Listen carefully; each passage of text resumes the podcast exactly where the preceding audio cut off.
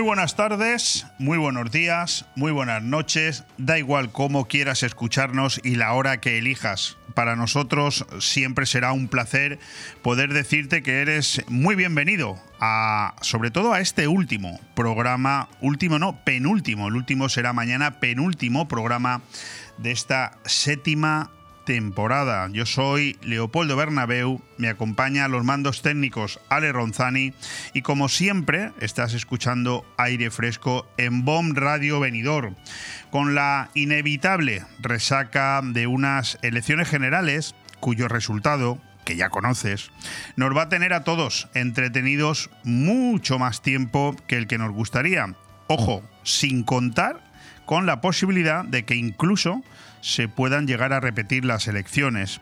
Pues hay muchos casos que están eh, pasando ahí fuera, muchos temas que pueden hacer que no se entiendan los políticos eh, de turno, cosa que tampoco nos sorprendería, y al final nos plantemos o bien en Nochebuena o incluso en Nochevieja, que son las fechas que ya se especulan que podrían ser las utilizadas para una nueva convocatoria electoral. En cualquier caso, están pasando también muchas otras cosas y nosotros nos hacemos eco aquí dentro de este estudio de Bon Radio en el centro de Benidor a tu entera disposición. Todavía contentos con esa otra resaca que fue el poder entrevistar ayer al nuevo presidente de la Diputación y también alcalde de Benidorm, Tony Pérez, además de a otros cinco invitados que nos ayudaron entre todos a componer pues un interesante programa de radio que los tienes todos colgados en el iBox o en el Spotify de BOM Radio Benidorm para escucharlos cuando tú quieras. En cualquier caso, este último miércoles también apunta maneras, porque así lo trabajamos con muchas horas de antelación. Luego hay que tener un pelín de suerte y que las cosas salgan como uno espera. Pero nosotros le echamos horas y le ponemos todo el cariño del mundo. Termina esta séptima temporada primera en BOM Radio, después de las dos que tuvimos con mucho orgullo en Gestión a Radio y las cuatro que tuvimos en Radio 4G, nosotros siempre en el mismo sitio. Son las empresas en Madrid las que cambian de nombre, unas triunfan, otros no continúan y nosotros lo único que hemos hecho ha sido ubicarnos en la mejor parrilla profesional para que tú estés lo más entretenido posible a lo largo de las 24 horas del día, los 7 días de la semana, los 365 días del mes, porque termina la séptima temporada, mañana será el último programa de aire fresco a nivel local, pero ya estamos trabajando y mucho para tener una parrilla muy interesante y empezar en la primera semana de septiembre. Bueno, te decía que termina esta séptima temporada, la primera aquí en Bon Radio, habiendo cumplido aire fresco, que siempre hemos sido los mismos, da igual el nombre con el que nos conocieras o nos hayan bautizado, hemos cumplido 80 meses en antena y los que te rondaré morena, ¿eh? porque esto va a continuar. Eh, es el momento, eso sí, de ir escuchando a la par que agradeciendo por última vez a nuestros colaboradores que nos han ayudado entre todos a que este programa haya tenido mayor pluralidad, mayor agilidad, mucha más flexibilidad y entre todos hayamos conocido muchas más cosas. Ayer escuchamos por última vez en esta temporada a Humberto Normey. Las colaboraciones han sido Humberto Normey en la sección Conoce al líder, Alberto Varela en el pan nuestro de cada día y Luis Mayor con Planetas y CIA. También agradecer a Guillermo del Pino con El mundo es un poema, aunque él está en eh, Nueva York de viaje y no hemos podido escucharle en estos últimos dos meses. Hoy está aquí con nosotros Victoria Villar con ese un café con empresarios y Carlos Dueñas, que sin lugar a dudas es el más veterano, Tondi el rincón del cine. Mañana, si no pasa nada, intentaremos que estén aquí Santiago Alcarranza con relatos de ayer y hoy, Juan Abril con el plato de la semana, eh, Matías Romá con Ciudad, Noche y Día, y también Juan Ronda con La Casa de tus Sueños. Me he olvidado de citar que ayer tuvimos también aquí a José Luis Barceló con La Ventana del Foro. En cualquier caso, un impresionante elenco de colaboradores que nos han ayudado a lo largo de todo este año, de estos 11 meses, desde septiembre hasta julio, a que todo esto fuera un poquito más ameno. Bueno, empezamos por donde toca la esquizofrenia en la que habitamos los ciudadanos españoles se vio el domingo por la noche reflejada en las elecciones generales. Por primera vez se vio eufórico celebrando la derrota a un presidente del gobierno. Nunca antes en la historia de la democracia española un presidente que ha perdido las elecciones se presentaba ante el gran público como el vencedor. Y es ahí donde uno halla el primer síntoma de una sociedad enferma que ha normalizado tener un presidente de gobierno que está en manos de sus enemigos. Y no seré yo quien se escandalice por vivir en un país heterogéneo, pues considero que es lo más saludable. La homogeneidad solo puede agradarle al fanático. Siempre parto de una premisa que refleja la naturaleza humana y no es otra que la grandeza de ser diferentes. Entiendo, pues, que la diferencia es inevitable y que precisamente por eso el éxito del ser humano es lograr que los distintos convivan dentro de una armonía. Ahora bien, lo que no logro comprender es cómo alguien puede dejar pasar por alto lo sufrido en estos últimos cinco años. La enfermedad es más grave de lo que parecía y los síntomas brotan como racimos para contemplar que uno vive en una sociedad que no penaliza la mentira, que es capaz de votar al tipo que se apoya para gobernar en los que asesinaban a sus compañeros y militantes de su propio partido, que no le importa que asalten la justicia, que se libere a violadores y pederastas de las cárceles, que se indulte a condenados por razones políticas, el empobrecimiento generalizado de una población cada vez más cercana a un país del otro lado del charco que de Europa, la masacre fiscal que sufre cualquier trabajador, que un hombre tenga que ver cómo no obtiene un trabajo a pesar de ser mejor que su contrincante por las cuotas de paridad, o peor aún, que lo encarcelen porque es acusado falsamente de maltrato, una ley educativa que no distingue el aprobado del suspenso, reducir la vida a un mero paso sin pena ni gloria conectado al subsidio estatal, etcétera, etcétera, etcétera. Si todo eso la sociedad, lejos de castigarlo, lo premia, entonces el problema no es Sánchez, sino los españoles. Alberto Núñez Feijo ha ganado las elecciones, aunque no tiene la menor posibilidad de gobernar. Pedro Sánchez las ha perdido, pese a lo cual continuará en la Moncloa, junto a la comunista Yolanda Díaz, sostenido por todo el bloque independentista que le considera, con razón, un aliado fiable no va a resultarle fácil gestionar semejante escenario, satisfaciendo las exigencias de unos socios insaciables y haciendo frente a la oposición de un PP con mayoría absoluta en el Senado y abrumador dominio autonómico y municipal. Pero lo va a intentar, aunque se lleve a España por delante. Somos rehenes de un líder cuya ambición y sectarismo superan de largo su sentido de Estado.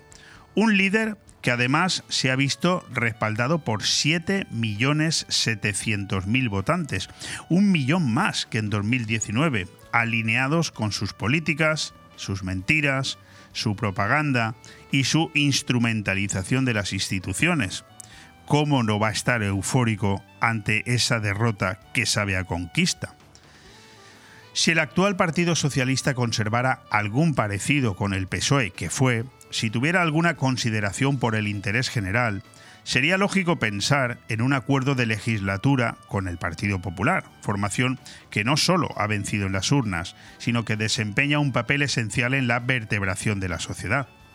Los términos del entendimiento serían negociables, por supuesto, y estoy seguro de que Fijo va a intentar ese camino, aunque con la misma certeza auguro que fracasará en el empeño, porque Sánchez tomó hace tiempo el rumbo del frentismo y se echó en brazos de todo lo que conspira para destruir nuestra nación. Hace cuatro años podía alegarse en descargo del electorado que fue engañado por los embustes del candidato que negaba a Podemos y abominaba de Bildu. En esta ocasión ni siquiera le ha hecho falta. la polarización alentada a lo largo de la legislatura ha abierto España en canal y alimentado dos bandos irreconciliables.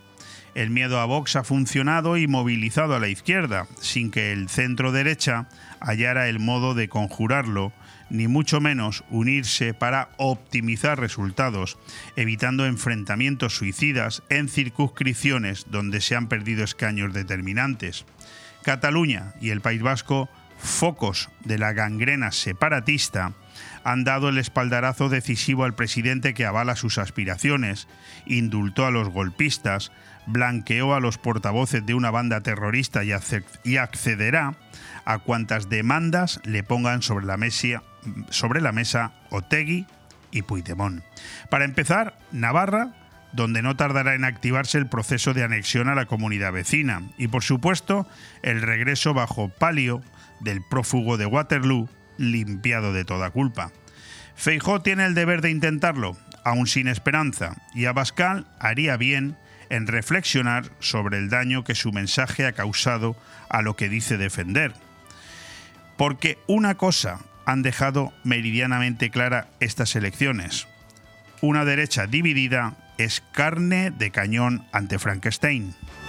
Aire fresco en BOM Radio Benidorm todos los martes, miércoles y jueves de 12 a 2 de la tarde, Aire Fresco, el magazín de actualidad más completo de la comarca con entrevistas, noticias, opinión y entretenimiento en un aire fresco más renovado, más personal y más cercano de la mano de Leopoldo Bernabeu. Recuerda, todos los martes, miércoles y jueves desde las 12 del mediodía hasta las 2. También podrás escuchar Aire Fresco por las tardes en redifusión y los fines de semana un resumen con lo mejor del programa. BOM Radio Benidorm. Seguimos creciendo.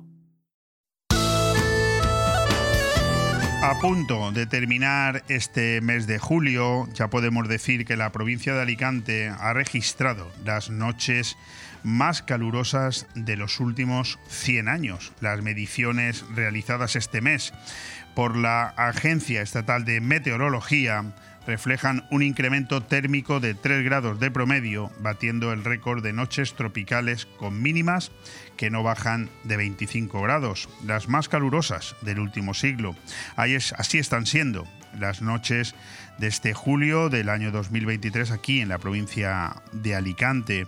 Bueno, los registros de temperaturas nocturnas de la EMET ha obtenido los 25 primeros días de este mes no tienen precedentes ni por sus elevados valores ni por su persistencia desde 1939. Bueno, todo esto se ha calmado ya un poquito hoy, donde la temperatura máxima que tenemos nosotros aquí en la consulta que hacemos cada día en el Meteosat nos dice que en Benidorm la temperatura máxima de hoy será de unos 30 grados. En este momento son 29, uno menos, los que tenemos fuera de nuestros estudios aquí en el centro de Benidorm, con el cielo parcialmente nublado que parece ser se irá aclarando para terminar teniendo un día totalmente despejado y exactamente 2 grados menos a las 9 y 13 minutos de la noche si decides escucharnos en redifusión. Eso en cuanto a la meteorología. En cuanto al capítulo de efemérides, hay que decir que hoy celebramos tres. Hoy es el Día de los Abuelos, por lo tanto, muchísimas felicidades a todos ellos. Yo ya no tengo ninguno, pero supongo que muchísimos de vosotros sí. Aprovechar para felicitarles. Hoy es el Día Internacional de la Defensa del Ecosistema de Manglares y también es el Día Internacional del Esperanto. ¿A quién tenemos que felicitar en un 26 de julio? Ya es 26 de julio, madre mía.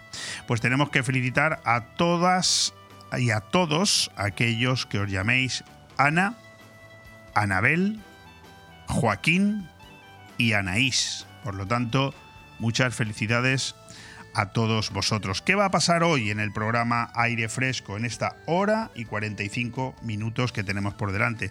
Pues vamos a seguir, como no puede ser de otra manera, en esta semana, analizando el resultado electoral, escuchando voces de personas acreditadas para que sean ellos los que nos den su opinión sobre lo que ha pasado y sobre todo sobre lo que creen que va a pasar hasta que, bueno, se formen las Cortes Generales otra vez, creo que es el 17 de agosto, y luego veremos el rey a quien encarga la formación de un nuevo gobierno. Tendremos con nosotros al periodista de prestigio a nivel nacional, Alfonso Merlos, en este momento presidente del mundofinanciero.com, al que tuvimos recientemente por venidor presentando esa empresa en la que también es el vicepresidente Dexter, esa gestora de fondos. Pero ante todo, Alfonso Merlos es periodista.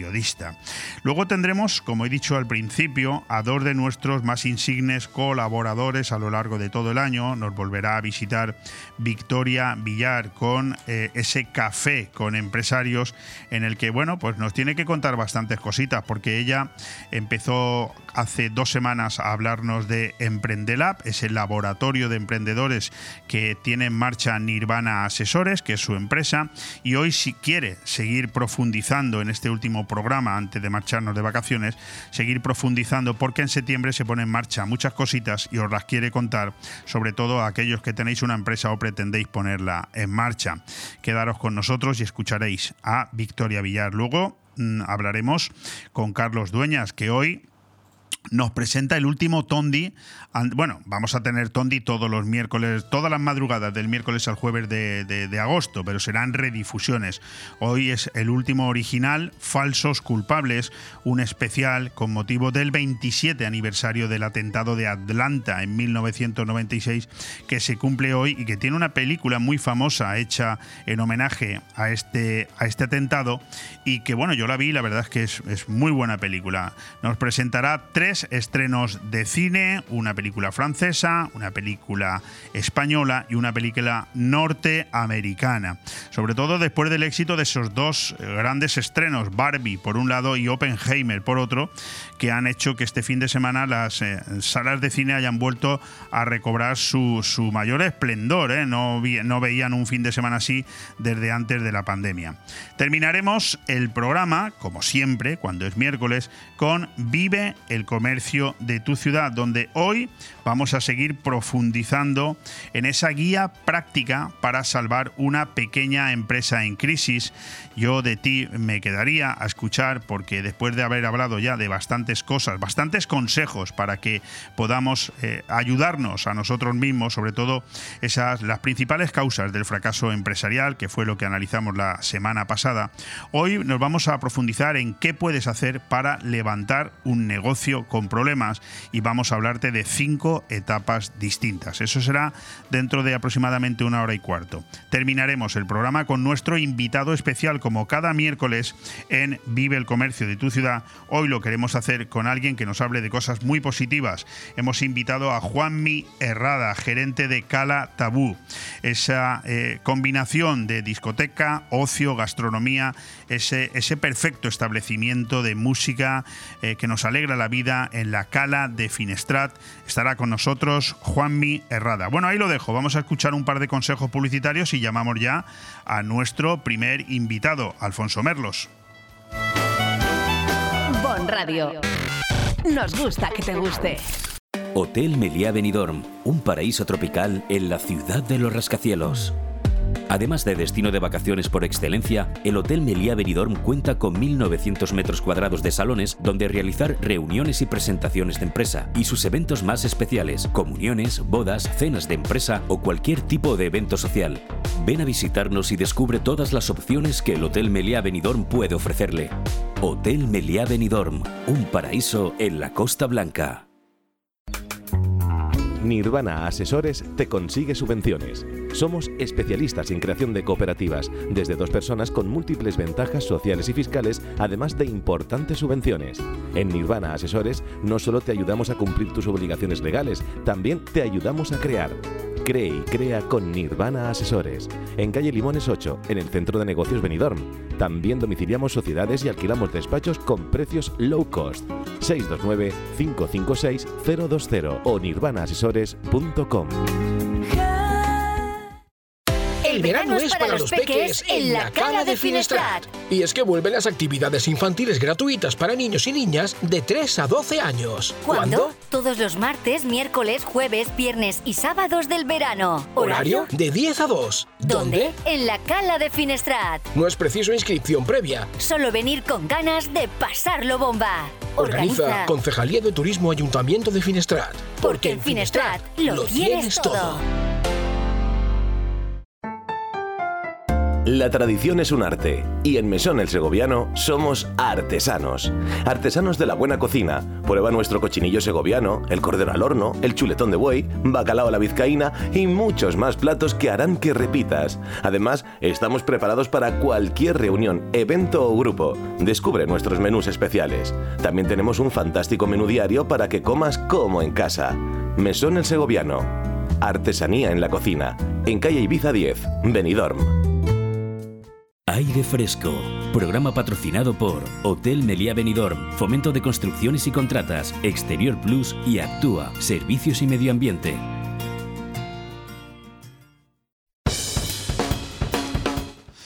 Derogar el sanchismo, expresión e intención tantas veces manifestada por dirigentes del Partido Popular con engolados ademanes, en modo alguno equivale a ganarle las elecciones al candidato del PSOE. Ni siquiera ese triunfo, una primera piedra de la nueva casa, garantiza la demolición de la arquitectura y los experimentos socialcomunistas de los últimos cuatro años.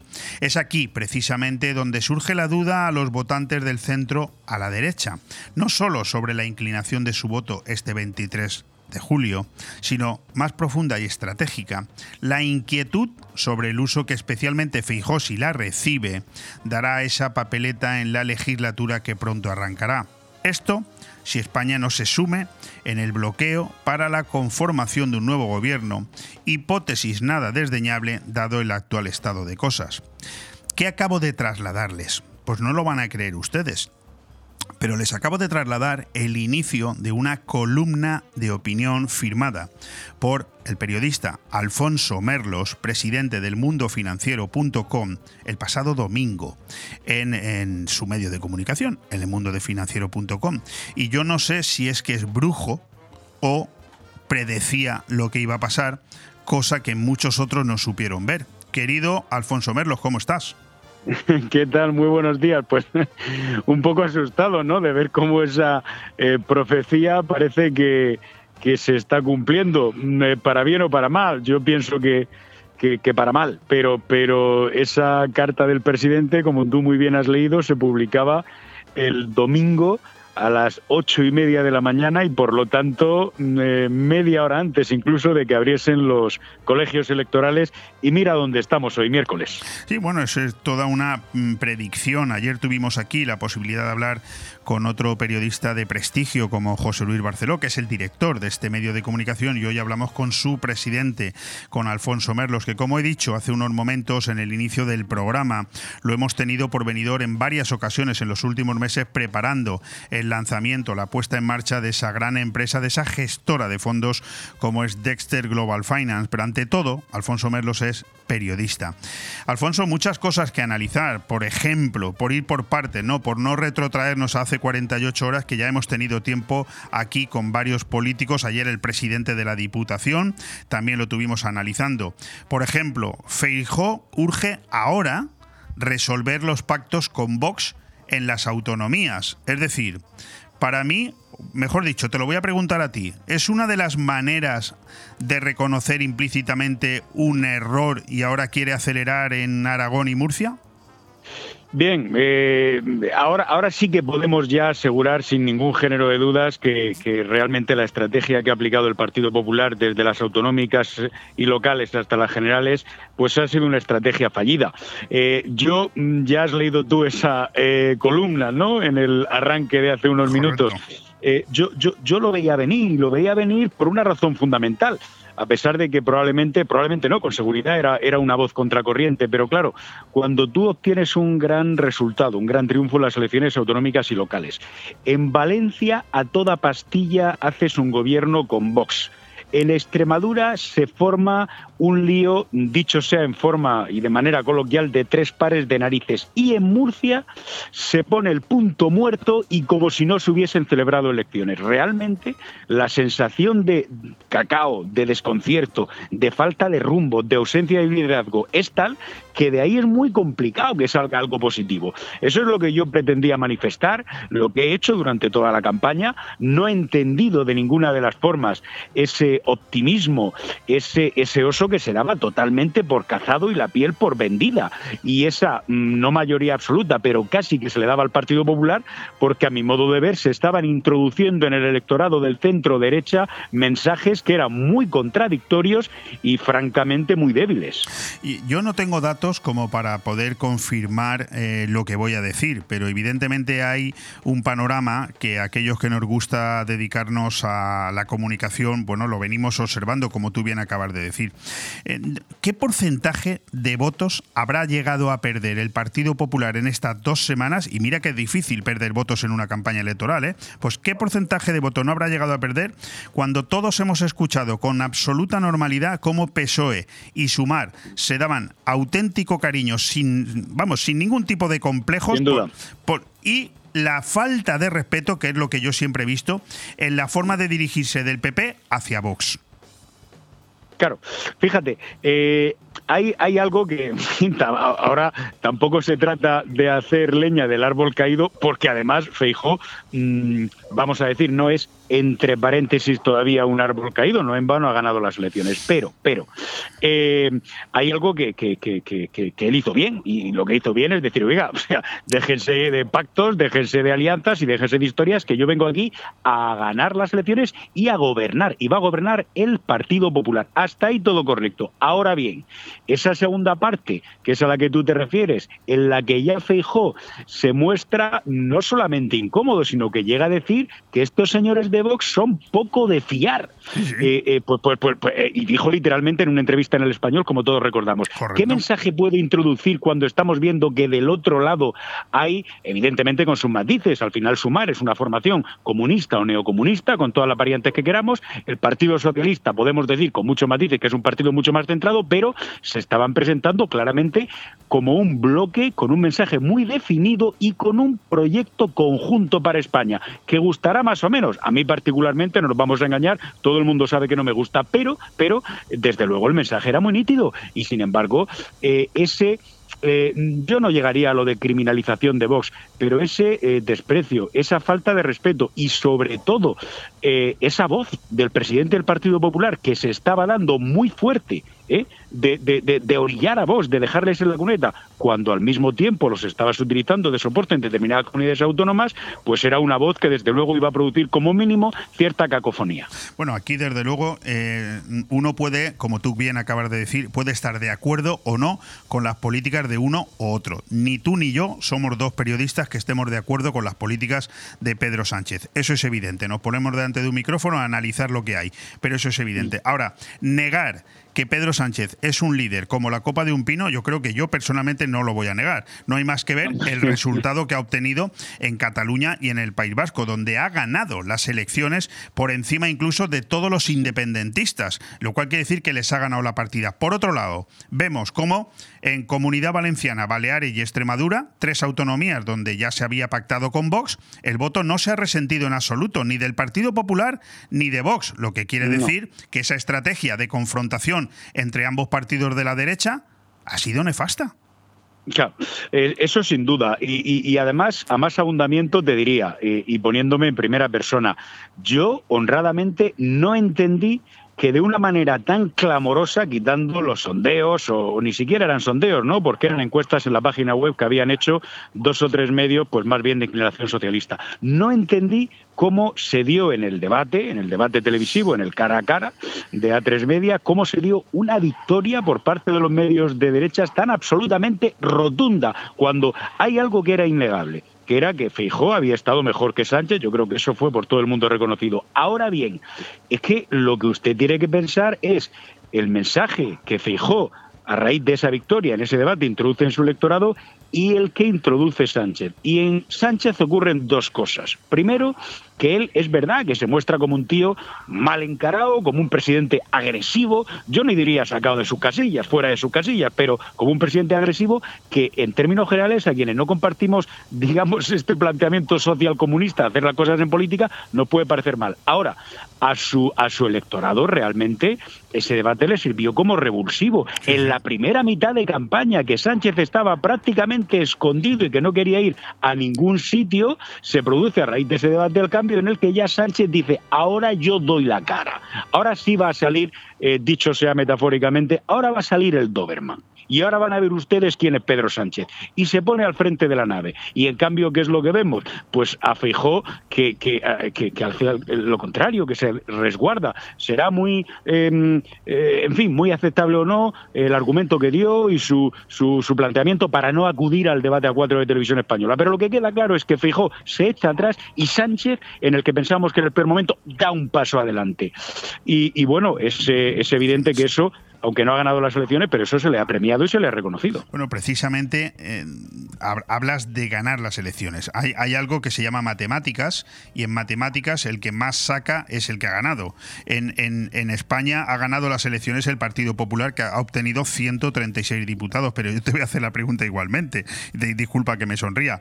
¿Ha ganado las elecciones Feijó o ha resistido Sánchez contra todo pronóstico? Bueno, te voy a responder a la gallega. Feijó ha ganado, pero no es el ganador. Eh, bueno, esto, esto, esto, no puede ser, que se ha tomado usted, que todavía no es la una de... Sí. No, no, ha ganado, pero no es el ganador. Mira, hay algo ya hablando, hablando de una manera seria, pero seria, ¿eh? y, en el plano institucional.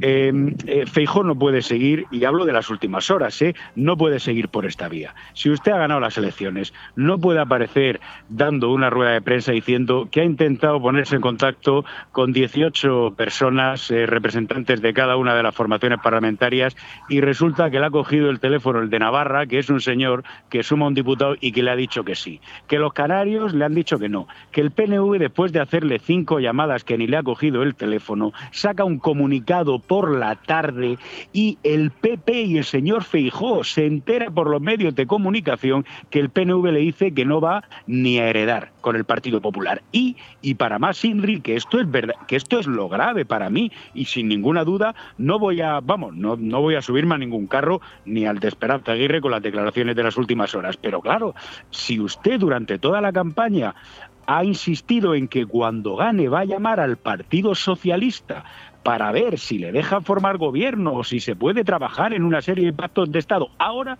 es cuando se da cuenta de lo vamos, de, de, lo que muchas voces le venían señalando. Y es que el Partido Socialista no iba a tener ninguna disposición a iniciar ninguna conversación. Y, y, verdaderamente eso no lo veía el señor Feijó, porque ahí sí que no éramos pocas las voces que señalábamos este camino. Éramos, en fin, eh, eh, un segmento importante de voces, vamos a decir, dentro del centro derecha periodístico, quienes le apuntaban al señor Feijó que se olvidase de ir a ningún sitio con Sánchez cuando, cuando le ganase las elecciones, porque los propios debates debates cuando el señor Feijó, y, no, y quiero que, que, ahora mismo los oyentes se acuerden de ese momento, cuando le ponía el folio delante a Sánchez y le decía, señor sí. Sánchez, yo he venido a una cosa y quiero que usted me firme que si yo gano, me deja gobernar, y si usted gana, yo le dejo gobernar, lo firmamos. Y al señor Sánchez le entraba la risa floja. Claro. ¿Eh? De hecho, fíjate... Y ayer, y te, y, te, y te, termino con una frase que es, que es bastante también humillante. No lo digo por ya más allá de determinadas inclinaciones que tenga uno u otro, pero es bastante humillante que ayer, por ejemplo, le preguntasen, y anteayer al señor Rodríguez Zapatero, que ha sido presidente del gobierno de España, si Pedro Sánchez le iba a, a, a coger el teléfono a fijo y el señor Zapatero se puso a reírse. Es que esta es la realidad, Leo. Sí, no, no, desde luego es escucharte es un lujo porque es que lo dices de una manera que, que evidentemente eh, es avasalladora, pero es que es así. Fíjate que, que yo no sé, en, en tu nivel de, de, escepticismo, de sorpresa, ¿no? El, el, domingo, no sé qué te sorprendió más. El resultado en sí, es decir, que, que, bien, que ganó el Partido Popular, pero bueno, ganó muy por debajo de sus expectativas, que el que um, Abascal perdiera 19 diputados, aunque luego hay que decirlo, que en el cómputo de votos perdió 600.000, cuando otros con 600.000 votos no han sido sí. capaces a veces de llegar ni siquiera a tener tres diputados o cuatro. Es decir, que la ley de ON sí. le ha penalizado mucho. Pero... Mm para mí, el, nivel de sorpresa que más, a mí, eh, personalmente, que más me ha llamado la atención, que no me deja entender los datos de ninguna manera, es cómo es posible que Pedro Sánchez, después de los cinco años que hemos visto de gobierno, haya sacado un millón de votos más. Hmm. Bueno, eso eh, vamos a ver, tiene una lectura relativamente sencilla. No digo que sea la correcta, pero, pero que a priori puede ser sencilla. De la misma manera que la gran subida que ha tenido el Partido Popular. Claro, es que si nos retrotraemos a lo que ocurrió en las últimas elecciones generales, nos encontramos a un Podemos que está en su mejor momento, en un momento de gloria, en un momento dulce, en un momento arrasador, y tenía un voto, pues eh, digamos, esa parte, esa plataforma, esa formación como era Podemos, que estaba totalmente sobrevalorado. Vamos a decir que estaba por encima del precio de mercado. Hombre, el señor Sánchez, que ha subido poquito, pero que ha subido, ha subido, eh, ha recogido muchísimo voto. De lo contrario, Sumar se habría plantado con 45 o 50 diputados y no lo ha hecho. Y en sentido inverso, es verdad que el señor Feijóo ha tenido una subida impresionante, vamos, el Partido Popular, respecto de las anteriores elecciones, pero claro, o sea, nadie se imagina eh, a un Partido Popular que estratégicamente en España pues tenga 90 o 95 diputados, que es de lo que venía en las anteriores elecciones. Por lo tanto, hay que ver que cuando estábamos hace cuatro años en una, valga la redundancia, en una fórmula de reparto a cuatro, bastante importante de los votos, eh, ahora nos hemos quedado más bien de nuevo en una fórmula, yo no diría de bipartidismo, que además es lo que quieren algunos, que haya un turnismo, que haya alternancia y que no haya pluralidad, pero sí diría que hay una consolidación de las dos primeras fuerzas. Y tampoco le atribuiría en este sentido mayor mérito a, Sánchez. Ha mantenido prietas las filas y luego pues ha rebañado y ha rascado votos que en su momento se fueron a Podemos, pero que eran votos más socialistas que comunistas. Bueno, yo en este caso, mm, claro, estoy charlando aquí con, con Alfonso Merlos, no discutiendo con él, pero bueno, hay datos que yo no sigo, sigo, sigo sin entender. Porque, sin ver. Sí, porque Sumar más o menos ha obtenido los mismos votos que obtuvo Podemos en las últimas elecciones, que son, bueno, 600.000 menos, pero, pero no un millón de votos menos. Y, y por otro lado, el PP sí ha obtenido 3 millones de votos más, pero también es verdad que mm. Ciudadanos no se presentaba y obtuvo dos millones. O sea que, que sigue habiendo, y, claro, y con la multiplicación de vídeos que hay ahora mismo en las redes sociales hablando de posible pucherazo, hablando de la empresa Indra, del control de los votos, del propio Pedro Sánchez diciendo unos días antes de que celebraran las elecciones que iban a ir a por él, que, que hablarían de pucherazo, en fin, no sé, tiendo a pensar que en España está pasando algo que se nos está escapando a todos, pero quizás no, quizás no. Bueno, yo en ese sentido también te tengo que decir, Leo, que la obligación de un periodista, ante todo, es preguntarse, preguntarse para conocer la verdad, evidentemente, no quedarse en la superficie, sino bajar a, lo más hondo posible. Pero mm, no me vas a ver a mí nunca subido en el carro de las teorías de la conspiración. Es decir, si ha habido un proceso X irregular en el voto del extranjero o en el voto por correo o a través de una empresa cotizada como Indra, pues como mínimo, no digo que me lo tendrán que probar, pero como mínimo tendrá que haber algún indicio. No podrá haber, pues bueno, pues conjeturas o elementos que no nos cuadren o elucubraciones, porque claro, las acusaciones que hay detrás son muy graves. Es decir, que se haya podido producir o que se hubiese podido producir un pucherazo. O sea, no, no, quiero, yo, no quiero yo de verdad, Alfonso, alentar eso, ¿no? Pero es que hay datos de verdad que me cuesta muchísimo entender. me cuesta una barbaridad entender. sí, sí, que no nos cuadran, que no nos cuadran y que no nos cuadran. Pero, en fin, todo tiene también un límite vamos, no, no, no, no hay más que recordar que la misma mañana de las votaciones, cuando se produjo el, el fallo y la avería en los trenes que venían de Levante, de Valencia y tal, pues prácticamente se quiso aquello imputar a un, a un sabotaje. yo, yo no sé si a lo mejor dentro que yo no sé si dentro de unas semanas va a aparecer por ahí un loco que resulta que hizo no sé qué cosa en los trenes, pero, pero te quiero decir que no, no, no, se puede, digamos, imputar a un plan elaborado y calculado para, para mermar los votos del esperando a que pasado mañana el, resultado de los votos cera, que son los que vienen desde el exterior, podrían modificar, he leído esta mañana un reportaje, podría modificar hasta siete escaños en eh, siete provincias. Es decir, hay dos o tres que se considera que son muy factibles, en lo cual también podrían modificar eh, la suma de fuerzas por ambos lados, pero eso está,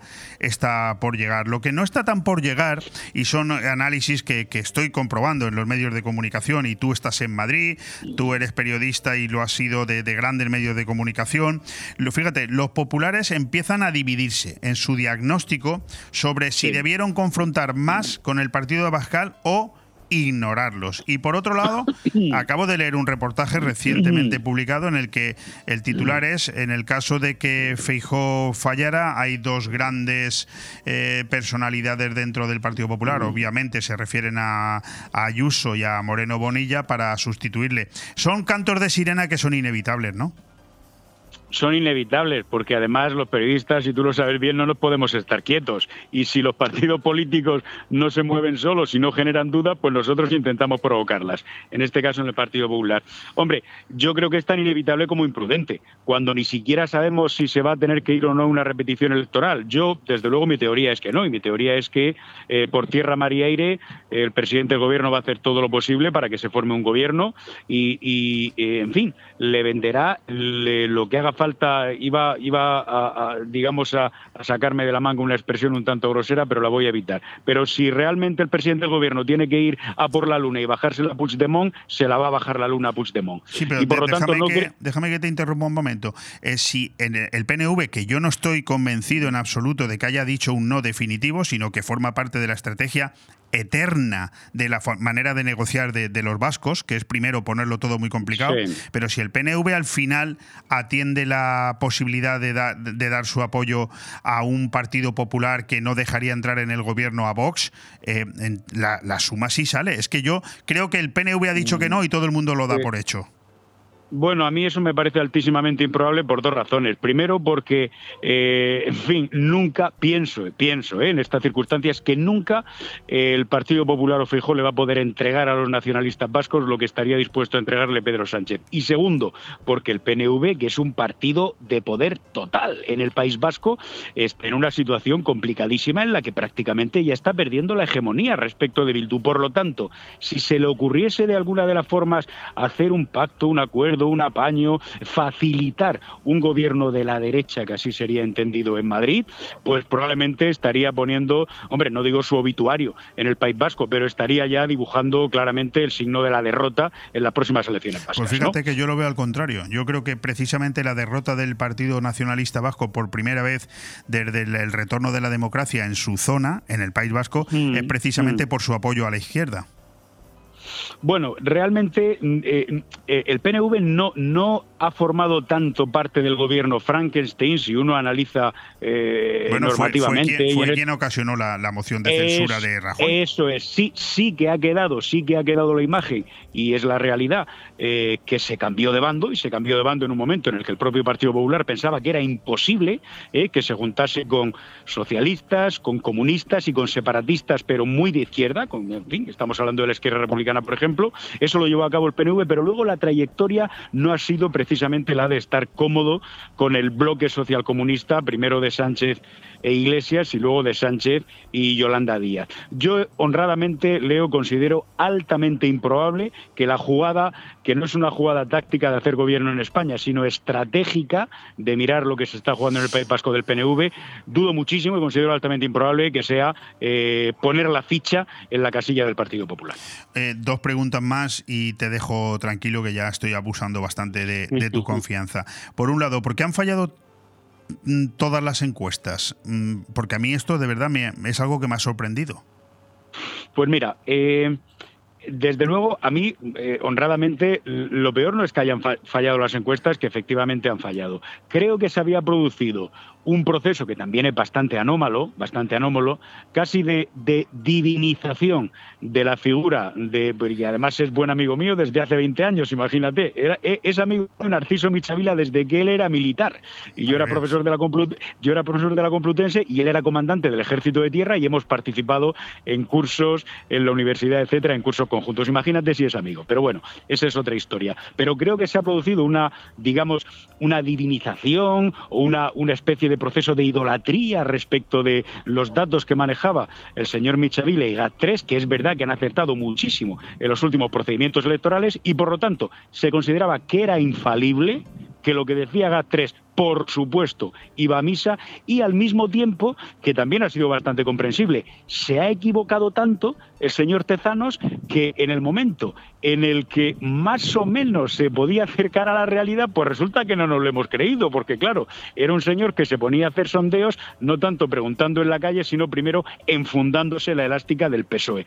Esto creo que ha sido un error, desde luego, y ha habido un exceso ¿eh? en los dos sentidos. Primero. Y segundo, lo que tampoco me convence eh, demasiado eh, son las explicaciones que se han dado. Es decir, cuando se ha, se ha hablado en términos generales por parte de eh, Narciso Michavila o de otras eh, casas de encuestas que habían inflado los votos del Partido Popular, se ha hablado de que, claro, el miedo de Vox al final había ido poco a poco emergiendo durante la campaña y eso ha producido una gran movilización de la izquierda. Primero, si efectivamente eso hubiese sido así, usted como casa de encuestas no lo tiene que decir a posteriori. Su obligación es decirlo antes, si ha visto que se había producido ese proceso. Primero. Y segundo, es que tampoco ha habido una gran movilización de la izquierda. Si me dice, no, es que claro, la participación se ha incrementado en 12 puntos, vale, se lo compro. Pero es que teniendo en cuenta que estas serán unas elecciones, en todas las elecciones el país se juega mucho, pero en las que especialmente se jugaba pegar un cambio de rumbo importante o mantenerse o mantenernos en lo que estábamos, pues, pues la,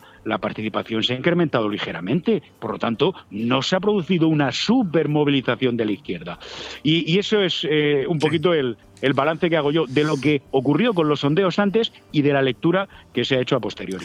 Volveremos a hablar pasado el mes de agosto, donde todos nos merecemos un, un descanso, pero yo quería hacerle una última pregunta a Alfonso Merlos. Eh, ¿Tiene Feijo la obligación de presentar su investidura? Por supuesto que no. Yo, al contrario, yo creo que tiene la obligación de no presentarla. Fíjate hasta qué punto, eh, bueno, no te voy a decir que se han perdido los papeles, pero que se han perdido algunas nociones claras que se está diciendo estos días que el rey tiene la obligación de encargarle que forme gobierno a, al, al, ganador de las elecciones. Eso no es verdad. No, es que eso no, no es verdad. Eso, el, el, rey, el rey tiene la obligación de escuchar el primero aquel que ha ganado las elecciones, de escuchar el primero, pero una cosa es escuchar y a raíz de las proposiciones y de las propuestas que le plantee el ganador de las elecciones al jefe del Estado, el jefe del Estado tiene la obligación de encargarle, que esa es una responsabilidad suya y que no es tampoco un valor seguro nunca, de encargarle la formación de un gobierno aquel que efectivamente el rey entienda que tiene unas posibilidades, pero en modo alguno, y además te voy a decir más, eh, hablando muy en el lenguaje eh, de la calle, si me permites, eh, creo que Feijó en un acto de responsabilidad no debería meter al rey en este berenjenal y en este tinglao, porque ya solo faltaba encima que se propusiese, cuando estamos viendo las negativas que tiene, en fin, pues, pues, pues, por todos los puntos del mapa y por todos los puntos de la geografía política, las negativas que tiene Núñez Fijó, como para que encima se traslade ahora la pelota, el debate y la polémica a si el jefe del Estado acierta o no acierta, si le interesa que Fijó forme gobierno o no, y, y realmente creo, honradamente creo que eso es bastante, bastante evitable. Pues con las palabras de Alfonso Merlos, periodista de reconocido prestigio a nivel nacional, en este momento presidente del mundofinanciero.com, también vicepresidente de Dexter Global Finance, yo quiero darte la gracia por todas las veces que nos has atendido a lo largo de esta séptima temporada y ya avisarte de que la siguiente, a partir de septiembre, te vamos a seguir molestando, que lo sepas. Pero, pero yo pensaba que llegan más de siete, Leopoldo. Siete en esta emisora de radio. Un, un servidor lleva 34 años años haciendo radio. ya, ya, ya, ¿no? Pero incluso en esta. En fin, que os mando un abrazo enorme, que enhorabuena por esta eh, temporada de nuevo de éxito que acabas de completar y lo que siempre te he dicho, te lo reitero, el éxito tuyo y el de tu equipo es mantener una gran audiencia en Benidorm y Comarca y sobre todo una gran eh, influencia y una gran credibilidad. Y, y, a los hechos me remito, no me quiero alargar mucho más, Leopoldo. Muchísimas gracias, Alfonso. Un fuerte abrazo y feliz verano. Feliz verano a todos, feliz verano. Bon Radio. Nos gusta que te guste. Big Bat Aliazul, la tienda profesional de la construcción. Pide el catálogo de jardín de Big Mat Aliazul con lo mejor en barbacoas, riego, toldos, iluminación, cobertizos y todo tipo de herramientas con los mejores precios y la mejor financiación. Y si estás pensando en reformar tu piscina, también Big Mat Aliazul. Ah, y descubre cómo llevarte viajes gratis y sin sorteos simplemente por comprar en Big Mat Aliazul. En Benidorm y Villajoyosa, Big Mat Aliazul y en bigmataliazul.es. El cambio climático es un reto global que afecta especialmente a la comunidad valenciana. Afortunadamente, su ciudadanía, empresas e instituciones han decidido ponerse en movimiento, adoptar los compromisos necesarios para generar un clima de responsabilidad compartida capaz de inspirar a millones. Descubre cómo en climasparaelcambio.es, una iniciativa de Hidracua y sus empresas participadas. Yo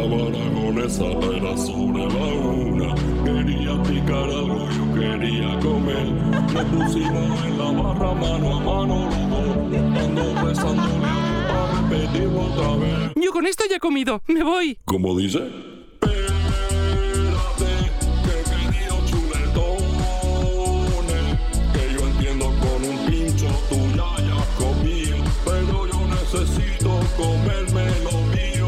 Ven sin prisas a la Cava Aragonesa, una institución en el corazón de Benidorm. El movimiento se demuestra bailando. En Estudio de Danza Paquimora disfrutarás del baile con nuestros cursos de hip hop, street dance, baile español, flamenco, sevillanas o ballet clásico. Y no te pierdas las novedades en cursos de contemporáneo, zumba, Broadway y pilates. Con edad a partir de 3 años y durante todas las tardes. Reserva ya tu plaza llamando al 658 38 35 61. Estudio de Danza Paquimora, calle Santa Cristina 2, Benidorm.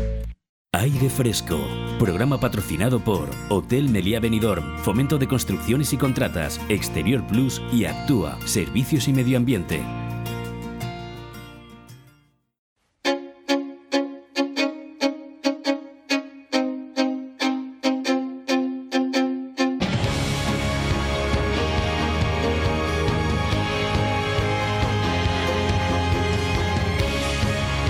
Café con empresarios. Con Victoria Villar. Patrocinado por Nirvana Asesores.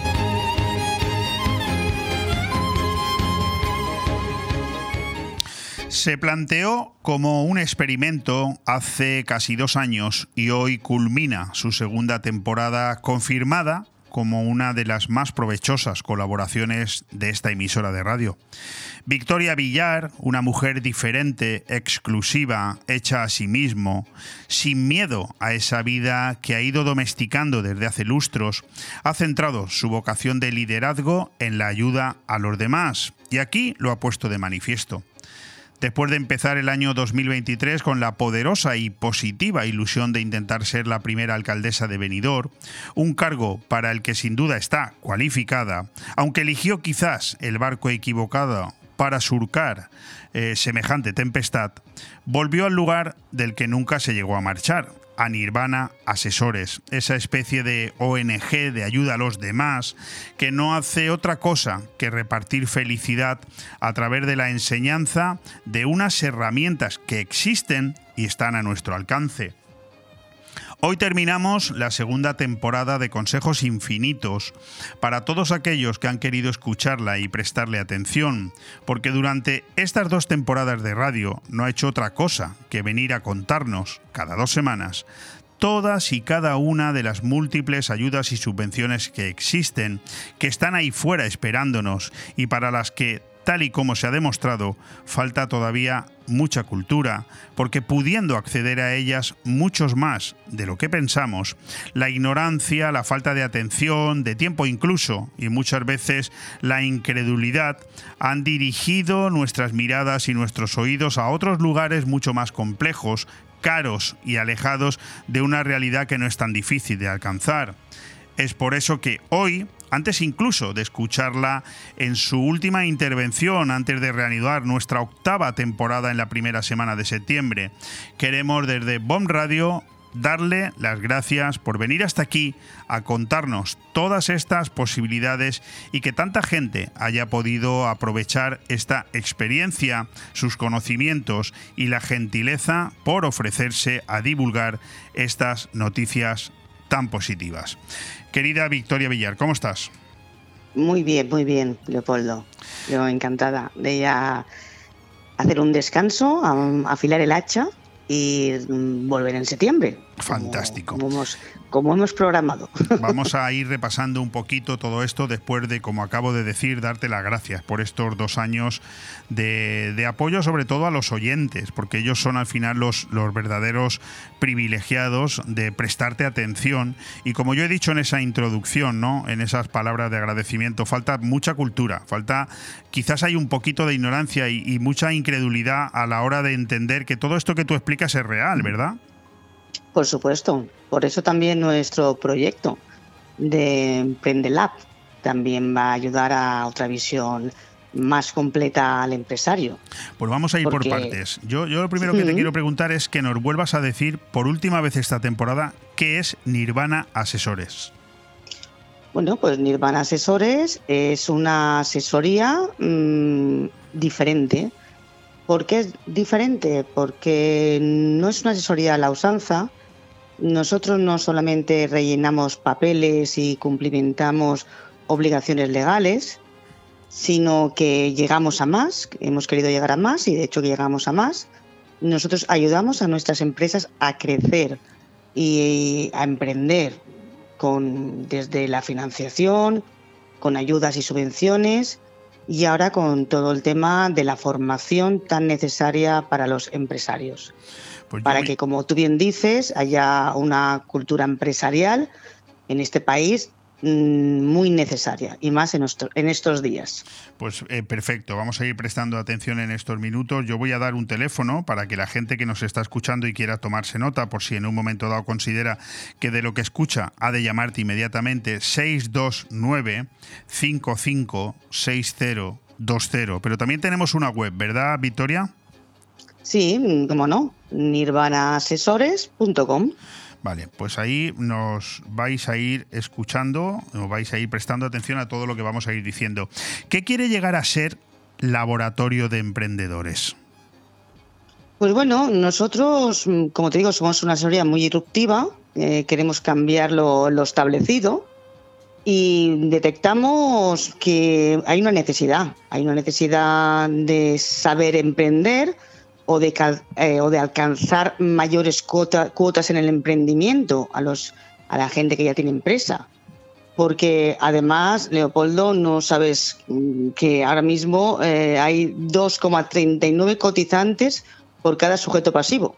Y cuando nos jubilemos nosotros, que somos los de 60, 70, Baby Boom. eh, los del baby boom, va a haber menos de dos cotizantes por cada sujeto pasivo. Entonces necesitamos gente que trabaje, necesitamos gente que emprenda, porque ahora mismo nuestra sociedad, lo que está pasando o lo que ha pasado en los últimos cuatro años, que ha habido, eh, se ha creado el doble de puestos de, empleo público que mm, de, de empleo empresarial. O sea, el, de hecho, eh, en estas, antes de las elecciones, ofertaron 40.000 plazas de convocatoria de empleo público. Y- Entonces, no, esto no es sostenible. Eh, es lo que te iba a Como preguntar. somos conscientes, estamos en ayudar a emprender y a cultivar la cultura del emprendimiento. Desde tu punto de vista puramente profesional, de tu experiencia, por un lado, bueno, ya te hemos escuchado lo que opinas acerca de esa ingente cantidad de puestos creadas por la administración pública, que al final, bueno, pues tenemos que pagarlo entre todos. Pero tú, Claro. conforme a tu edad, a tu experiencia y lo que estás viendo hacia dónde se dirige el mercado de trabajo, ¿realmente crees que a los que tenemos ahora entre 50 y 55 años, cuando lleguemos a la edad de jubilación dentro de 10, 12, 14 años, Sí. eh, lo, lo vamos a tener muy complicado? A ver, no solamente complicado, es que mm, te- el tema son nuestros hijos. Porque mi hija muchas veces me pregunta, mamá, dicen que no vamos a tener pensión de jubilación. El problema no es que no vayan a tener, es que van a tener que cotizar para los que vamos a estar cobrando. Entonces eso va a crear un crack en el sistema equitativo y solidario. Bueno, vayamos a lo de Emprende Lab, que es eh, una línea de formación eh, de Nirvana Asesores, porque suena muy bonito, pero esto es algo, esto es un laboratorio de emprendedores que habéis creado vosotros dentro de Nirvana, ¿verdad? Exactamente. Nosotros nos estamos preparando para este ¿Cómo se último puede acceder? del ¿Cómo se puede acceder a este laboratorio?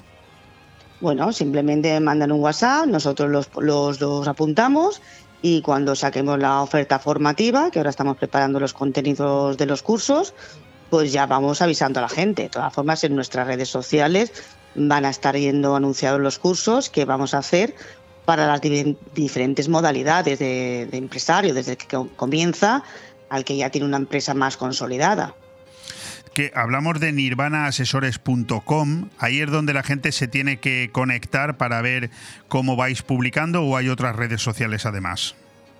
Sí, bueno, nirvana.com y luego está mi red personal de Victoria Villar, eh, estamos en Instagram y bueno, iremos publicándolos y haremos enlaces para que la gente se apunte.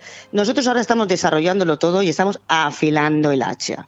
Que como te dije en mi último programa. sí, ahora vamos a hablar de ello, ¿eh? Pero yo quería, yo quería que en primer lugar me explicaras cuándo es el próximo curso eh, de Laboratorio de Emprendedores, de Emprendelab, eh, el próximo lanzamiento. ¿Cuándo es? ¿Cuándo se puede la gente apuntar? Danos fechas. A ver, en octubre estamos pensando en lanzar los cursos, pero como te digo, estamos afilando el hacha y mm, en eso preparando todos los contenidos. Bueno, pues ahora ya preparando también acuerdos de colaboración con asociaciones y con instituciones para poder que, puedan disfrutar y poder lanzar nuestros cursos y ayudar a la gente a que emprenda. Yo quiero ahora que nos expliques qué es eso de afilar el hacha, ese cuento. Cuéntanoslo. Bueno, es un cuento, tiene varias versiones. Te voy a contar la versión resumida porque luego nos pilla siempre el tiempo. y bueno, es un, leñador que entra en una serrería a buscar trabajo. El, el capataz le da trabajo y empieza el primer día con mucha ilusión cortando árboles. El primer día corta cuatro árboles con mucha energía Llega el segundo día y corta tres árboles y dice, no puede ser que estoy bajando mi rendimiento. El tercer día, con todo su empeño, dice, me, levanto más temprano para cortar más árboles y el tercer día, en vez de tres, ya corta uno. Bueno, el capataz le dice, bueno, ¿qué te está pasando? Que, tienes mucho empeño y no tienes rendimiento. No rindes lo del primer día. Y dice el leñador, pues no lo sé. Y a eso el capataz que le dice, pero tú has afilado el hacha. En eso el leñador cae, toma conciencia y dice, no, no ha afilado el hacha. Y esto, la moraleja, es que muchas veces no nos paramos a preparar las cosas, a afilar el hacha con la que tenemos. En este caso, en caso del leñador, cortar el árbol y en nuestro caso, hacer la programación de los cursos y de cómo vamos a enfocarlo, nuestro plan de marketing, pero todavía no lo tenemos del todo desarrollado. Estamos en ello. En septiembre terminamos de desarrollarlo. Ya te diré fechas en concreto y contenidos. Sí, bueno, tenemos todo el mes de septiembre para hablarlo, pero me ha encantado esa, esa, sí, esa alegoría, ¿no?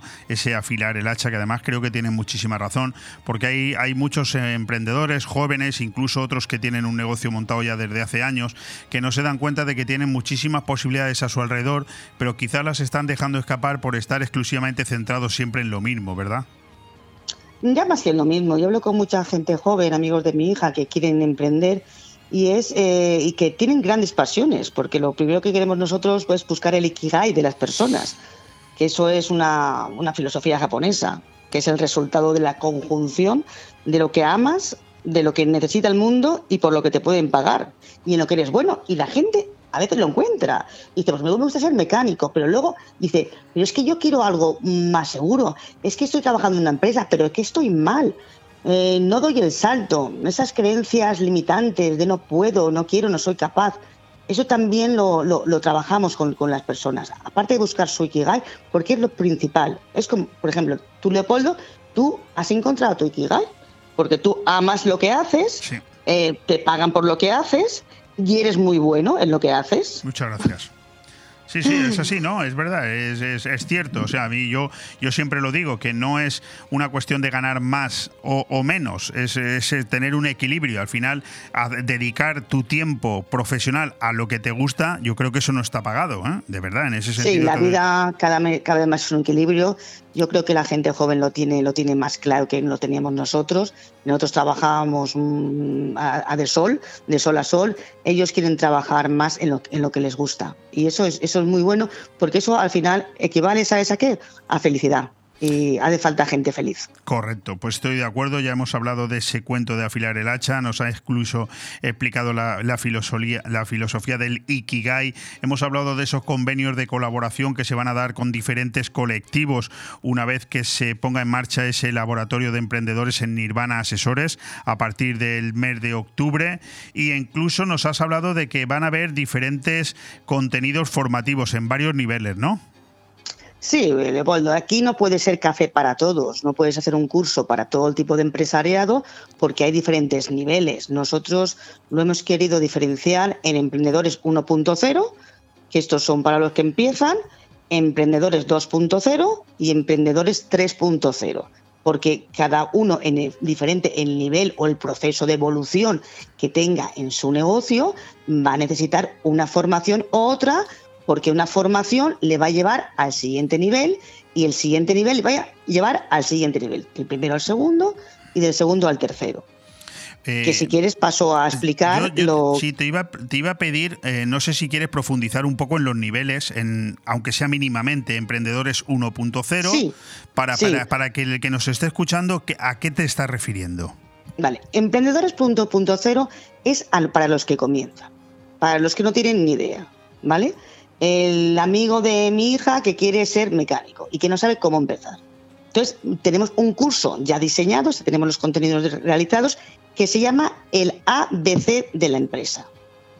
Entonces, aunque esta estas personas tengan las habilidades duras, las hard skills, que se llaman muy definidas, porque son buenos mecánicos o son buenos cocineros, les falta el otro tipo de habilidades complementarias, que son empresariales, habilidades tipo de, de, ser buenos de gestores. Correcto. Por un lado, cualquier negocio, la idea.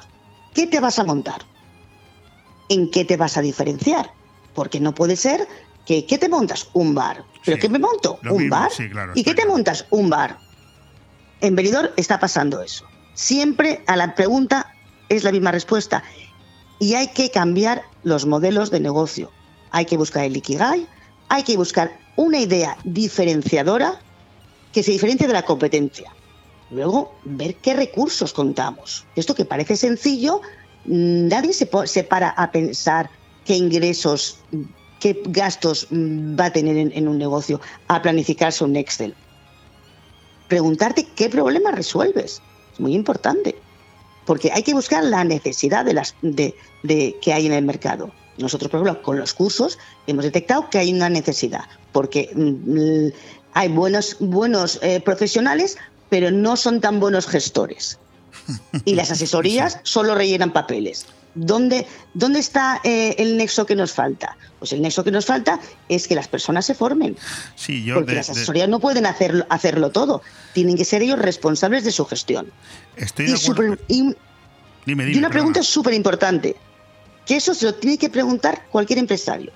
¿Cuánto necesito vender para cubrir mis objetivos? Objetivos son los gastos que tienes y el sueldo que te quieres poner. Correcto.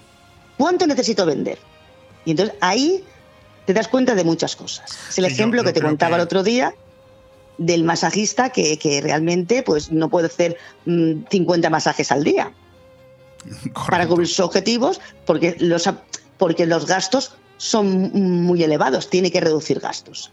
Entonces, cuando tomas conciencia de que, de que mm, lo que necesitas vender para cumplir objetivos, pues igual cambias muchas cosas.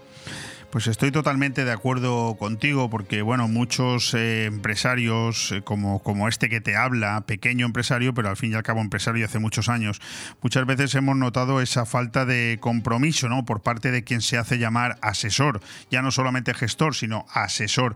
Hay muchas asesorías en venidor que realmente no sé si entienden lo que significa la palabra asesor. Asesor es quien te asesora y muchas veces falta esto. Yo creo que en Nirvana Asesores, en ese sentido, lo que habéis hecho es dar un paso de calidad hacia adelante que os diferencia muchísimo a los demás. Nos has hablado de esas tres líneas formativas dentro de ese proyecto, en- de ese laboratorio de emprendedores, Emprendelab, que se pone en marcha en Nirvana Asesores. Te, sigo re- recordando, nirvanaasesores.com para toda la información. Y nos queda un minuto, minuto y medio si quieres, para que nos hable de cómo podemos conseguir avanzar como empresarios, porque, porque creo que aquí también hay cuatro posibilidades distintas, ¿no? Sí, bueno, Leopoldo, eh, la idea fundamental de cómo pasa de ser un autónomo a un empresario. Eh, un autónomo pasa, mm, porque claro, tú eres un autónomo y tú tienes que levantar la persiana todos los días. Y el día que estás enfermo, la persiana no la puedes levantar. Simplemente delegando. Delegando es teni- teniendo gente. Teniendo gente, teniendo, teniendo personas ah, con, que, en las que tú delegas. Delegar es un- una habilidad que también hay que, que desarrollar. Entonces, mm, hay que ir eh, avanzando y creciendo en los, en los nuevos tiempos. Porque antes, mira, el carro lo tirabas por la cuesta y el carro rodaba. Ahora mismo no. sí, es cierto, es cierto. es cierto. Mira, te voy- y luego de- definiendo indicadores, por ejemplo, te voy a poner un ejemplo muy claro.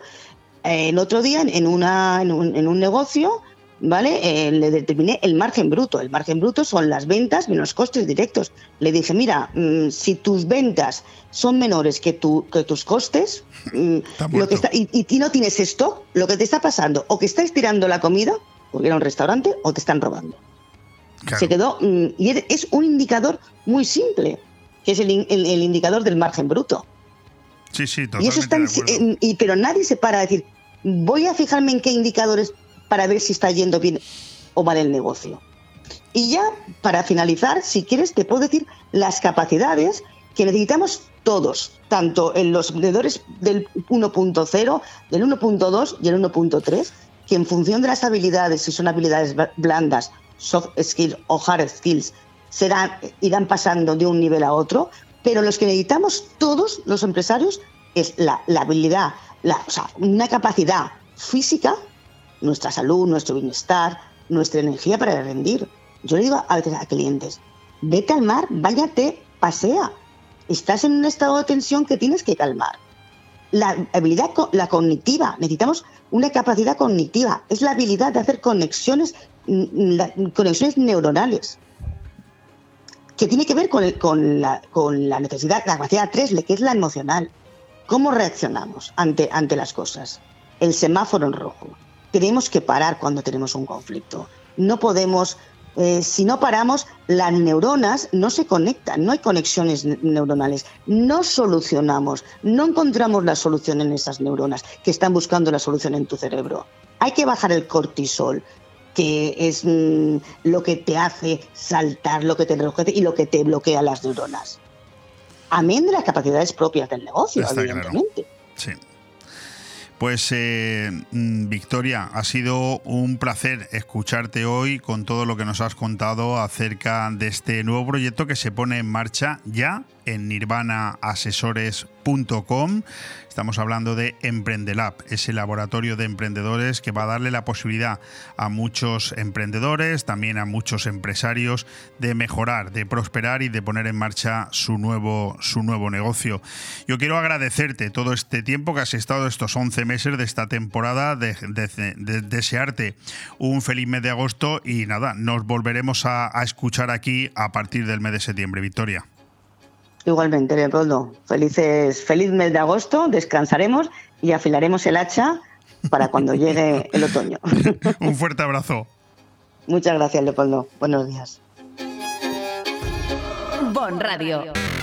Nos gusta que te guste. ¿Te gusta que los pucheros sepan con el máximo sabor? ¿Te encantaría ver esos solomillos y entrecots brillando en la parrilla? ¿A que no quieres jugártela con la barbacoa? Pues en Carnicería Alfonso Lara tienes la seguridad que no te va a fallar nunca. Porque la mejor combinación de calidad y precio con los mejores productos selectos la tienes aquí. Carnicería Alfonso Lara. La mejor carne al corte de buey, vaca, pollo, cerdo y cordero. Ven a comprobarlo en Garita 10 de Benidorm. Carnicería Alfonso Lara. Siempre junto a ti. Taberna Mítica, la mejor comida búlgara para disfrutar en una amplia terraza con jardín. Tenemos una gran variedad de platos: sats, sartén mixta de carne con verduras, queso feta en hojaldre con miel de sésamo, brochetas gigantes de carne y las mejores costillas ahumadas a la parrilla. Ah, y no te olvides de los postres caseros, como nuestro legendario baklava. Ven con tu familia y amigos. Taberna Mítica. Estamos en calle Estocolmo número 48, Benidorm. Teléfono 622 00 29 33. ¿Te gusta llegar a tiempo a tu destino? ¿Volver a casa tan cómodo y seguro como si fueras tú mismo el que conduces? Radio Taxi Benidorm. el mejor servicio a tu entera disposición. Descárgate nuestra aplicación Pide Taxi para el móvil y solicita un taxi de la manera más fácil. Visita nuestra web radiotaxibenidorm.com. Radio Taxi Benidorm 96 586 26 26. La familia Adams 2, La Gran Escapada, en el Cine Familiar Estival de la Nucía. Este jueves 27 de julio a las 10 de la noche, en la Plaza dels Músics, se proyectará la película de animación La familia Adams 2, La Gran Escapada, con entrada libre y gratuita. La peculiar familia Adams se va de vacaciones de verano por las cataratas del Niágara y el Gran Cañón del Colorado. Disfruta de cine bajo las estrellas este jueves 27 de julio en la Plaza dels Músics con La familia Adams 2, La Gran Escapada. Ayuntamiento de la Nucía. Fent Poble, Fent Futur. Aire Fresco, programa patrocinado por Hotel Meliá Benidorm, Fomento de Construcciones y Contratas, Exterior Plus y Actúa, Servicios y Medio Ambiente.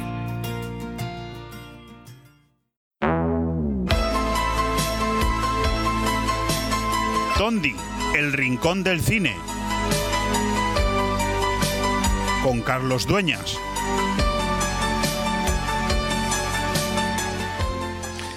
El atentado terrorista en el Centennial Olympic Park en Atlanta ocurrió el 27 de julio de 1996, cuando dicha ciudad era anfitriona de los Juegos Olímpicos de verano. La explosión de una bomba causó la muerte de una espectadora e indirectamente la de un camarógrafo turco que sufrió un infarto. Otras 111 personas resultaron heridas. El ataque fue perpetrado por el terrorista estadounidense fundamentalista Eric Robert Radolf. El guardia de seguridad Richard Jewell descubrió la bomba antes de que se detonara, logrando desalojar a la mayoría de espectadores del parque. Esta es la entradilla del último programa de Tondi original, me refiero, porque durante todo el mes de agosto vamos a seguir escuchando Tondi los miércoles, la madrugada del miércoles al jueves y para explicarnos todo esto tenemos como siempre a nuestro amigo, compañero, presentador y director de este Tondi, eh, Todo nos da igual, programa de radio, en este Tondi, el Rincón del Cine, que es el espacio que él conduce. Querido Carlos Dueñas, ¿qué tal? ¿Cómo estás?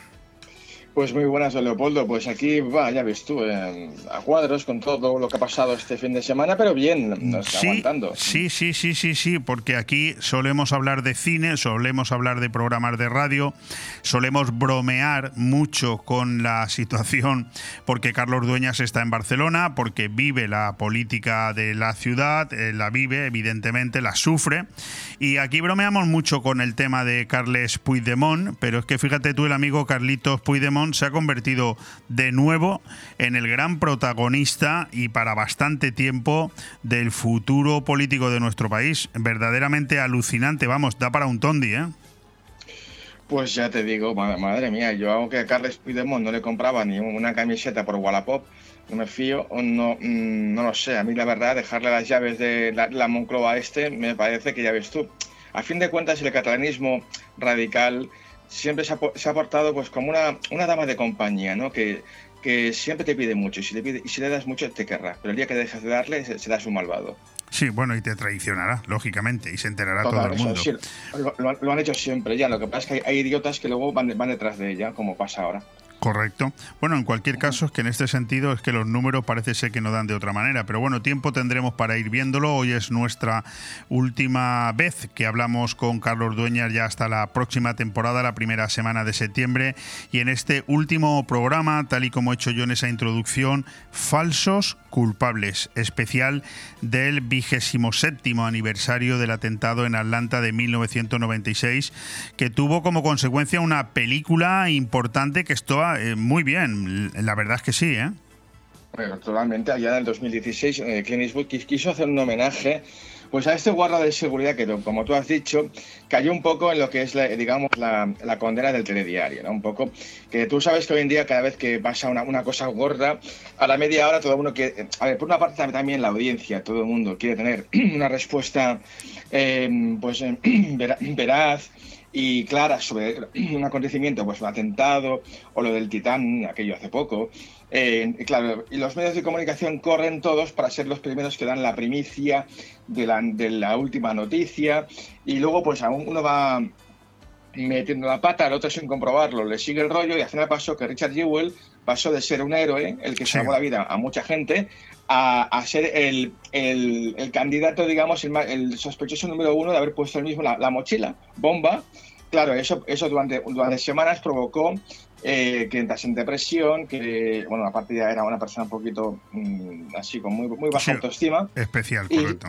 Sí, su madre también acabó una depresión que acabó muriendo a consecuencia de eso, porque luego al final, de, al final cuando ya se descubrió que no había sido él, a la gente le daba, igual, porque en el fondo le daba igual, lo que quieren es el titular, y él siempre era como, como tenía siempre como una especie de sombra, ¿no? De, como de sospecha. ¿no? Sí, yo, yo en este sentido, que además es algo que he vivido en mi propia persona cuando fui concejal aquí en el Ayuntamiento de Benidorm y sé exactamente a lo que te refieres y hay infinidad de políticos en este país que no digo que muchos de ellos no terminen luego siendo culpables, pero que es verdad que la pena de telediario condena y castiga de una manera irreversible en muchas ocasiones a gente que no tiene ningún tipo de culpa y que no solamente como en el caso de Richard Jewell, fíjate que además era un héroe porque gracias a él le salvó la vida a infinidad de de personas y mira cómo terminó, ¿no? E imagino que este es el tema principal del programa de esta noche. No, totalmente. Hablaremos, bueno, luego tenemos al final, la última hora, un poco en plan de despedida, siempre hacemos una tertulia con colaboradores, oyentes también clásicos que se han apuntado, un poco en plan de despedida también. Em, pero bueno, que también hablaremos de otros falsos culpables que hay y muchos. ¿eh?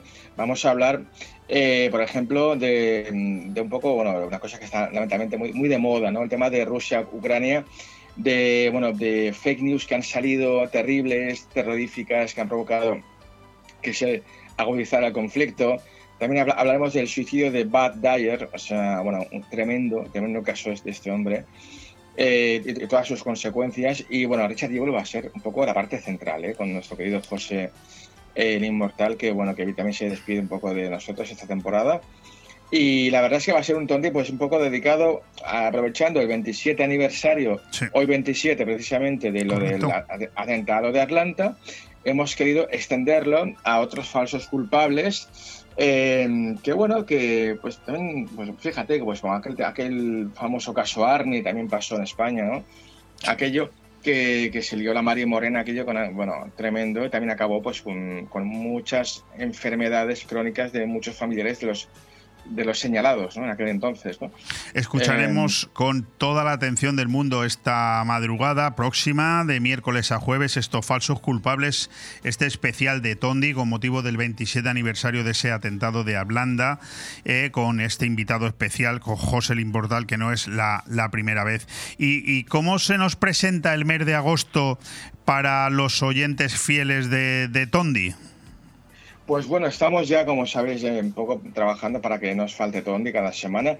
Vamos a hacer unos monográficos, eh, pues mm, bueno, sobre todo enfocado a temas, ¿no? Vamos a hablar de la próxima semana empezamos con, conspiraciones y bueno, vamos a, pasar tres entrevistas históricas de Tondi. Hablaremos del tráfico de órganos, del 23F, también, que tiene su tela. Ya te digo que aquí, aquí no, no, no descansamos ¿no? En, ese sentido y vamos al, a daros un, veranito de esos guapos. Y ¿eh? Luego tenemos especial psicofonías. Estaremos seguramente hasta la segunda semana de septiembre con reposiciones mientras preparamos los próximos, la próxima temporada.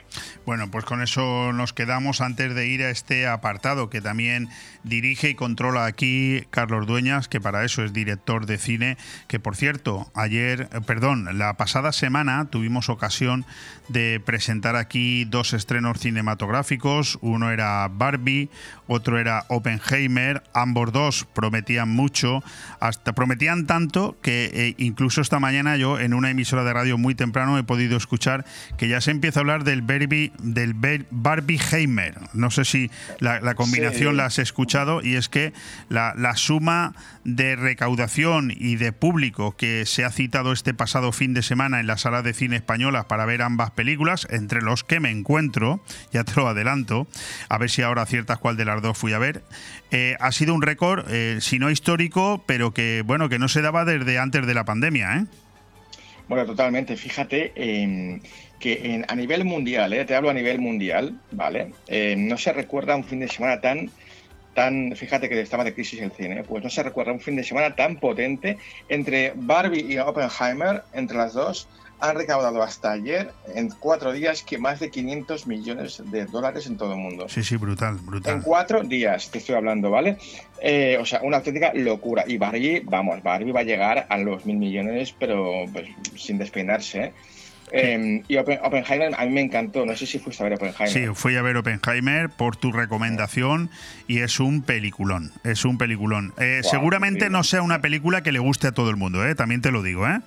Pero es una película absolutamente vibrante que no te deja respirar en ningún momento. Hablamos, como tú bien dijiste aquí, hablamos de ese físico, de ese profesor físico, de bueno, eh, americano, pero con descendencia alemana, que al final fue el inventor o, o uno de los mayores precursores de la, de la bomba atómica.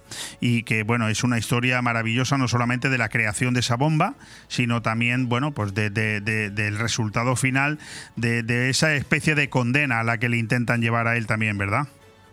Bueno, sí, es brutal. Sobre todo es una película pues muy Christopher Nolan, o sea, muy de su estilo, estructura dividida en tres tiempos en los que te mezcla tiempos, lugares, colores y personajes y a fin de cuentas te crea ante todo un ritmo, una especie de tensión progresiva Sí, que te va correcto. creando. Y la verdad es que es, es, es estilo, estilo puro Nolan. Esta película, eh, para mí no es la mejor de Nolan, porque creo que no es la mejor para mí, pero, pero a mí me sobraban como 15 minutos, pero la verdad es que la disfruté mucho. Mm. Bueno, pues vamos con los tres estrenos de cine que nos planteas para este fin de semana. Tres películas, tres nacionalidades, tres estilos. La primera, Don Juan, una película de algo más de hora y media, francesa, dirigida por Serge Bozón. Una, un drama, una comedia, un musical. En 2022, Don Juan, que es como se titula la película, ha dejado de ser un hombre que seduce a todas las mujeres convertirse en un hombre obsesionado por una sola mujer, precisamente la que le abandonó. ¿Qué nos cuentas de esta película francesa?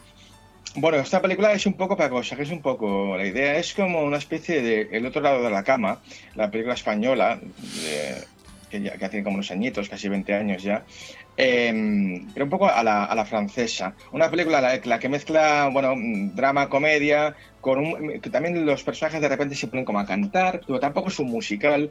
A mí es una película muy, muy sorprendente, me divirtió mucho, la verdad, y, y la, la recomiendo, es muy fresca.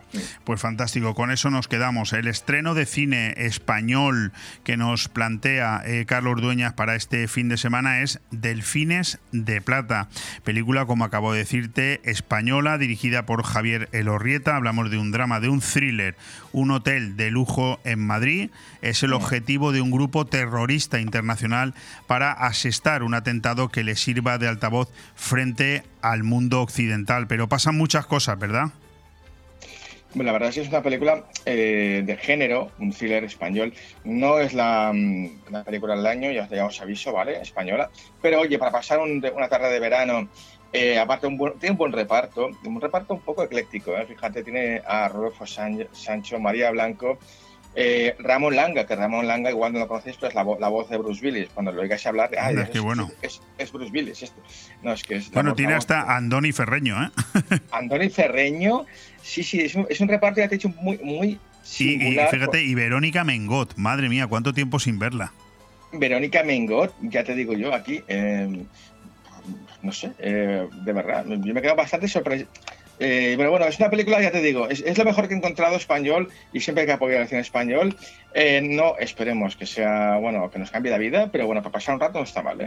Fantástico, pues con eso nos quedamos. Y el estreno, digamos, americano, que tiene un título que, bueno, es evoca mucho, ¿no? Da, da la impresión de que va a ser una buena película, pero luego la crítica la deja a la altura del betún. Hablamos de Mansión Encantada, una película de dos horas, eh, dirigida por Justin Simin, y que, bueno, pues es una, un, un género que mezcla lo fantástico, la comedia, el terror, inspirada en la clásica atracción del parque temático de Mansión. Encantada, eh, pues cuenta la historia de una mujer y de su hijo que reclutan a un variopinto grupo de expertos espirituales para que les ayuden, etcétera, etcétera, pero las críticas que he leído, vamos, la dejan por tierra, ¿eh?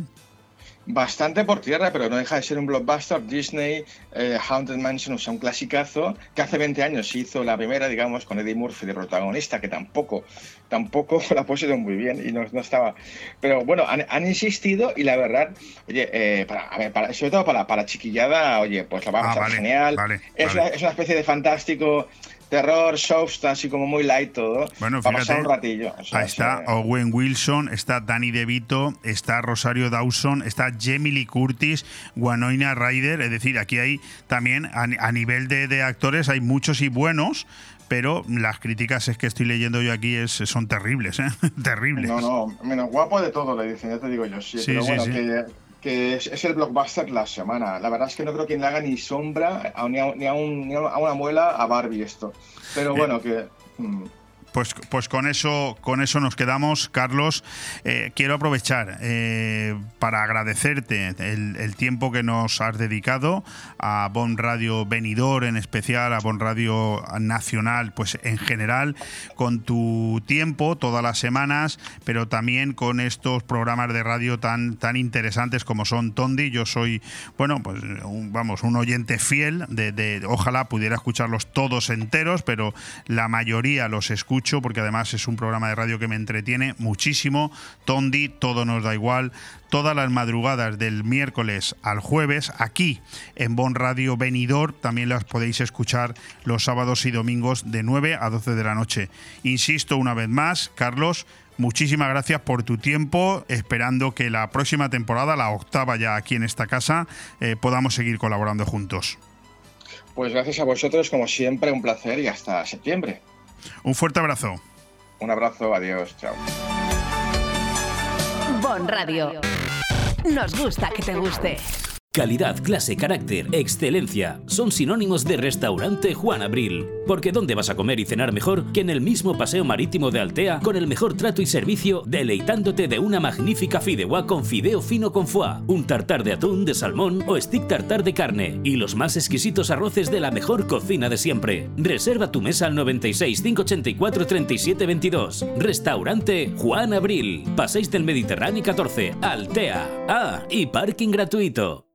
Cuando servir la bebida bien fría en verano es igual de importante que reciclar la botella de vidrio en el iglú verde. Cuando te preocupa tanto la presentación de tu plato como que no hayan residuos en tu playa, entonces estás de enhorabuena, porque Ecovidrio busca al hostelero más sostenible con su campaña Banderas Verdes. Infórmate en www.banderaverde.es. Este verano pon el medio ambiente por bandera en tu local.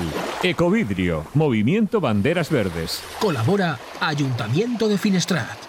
En Fabricantes de Sombras ponemos un sí en tu casa o negocio. Sí a sombras inteligentes que ofrecen ahorro económico y energético. Diseño y bienestar a tu alcance con nuestras pérgolas bioclimáticas. Sí a sombras impermeables y resistentes para tu terraza. Toldos y cerramientos también para la lluvia. Sí al sistema Sonfi. Controla tu casa desde tu móvil. Persianas, toldos, control de alarma, luces y mucho más. Sí a Fabricantes de Sombras. Estamos en calle Colón 150 de Villajoyosa o visita nuestra web fabricantesdesombras.com.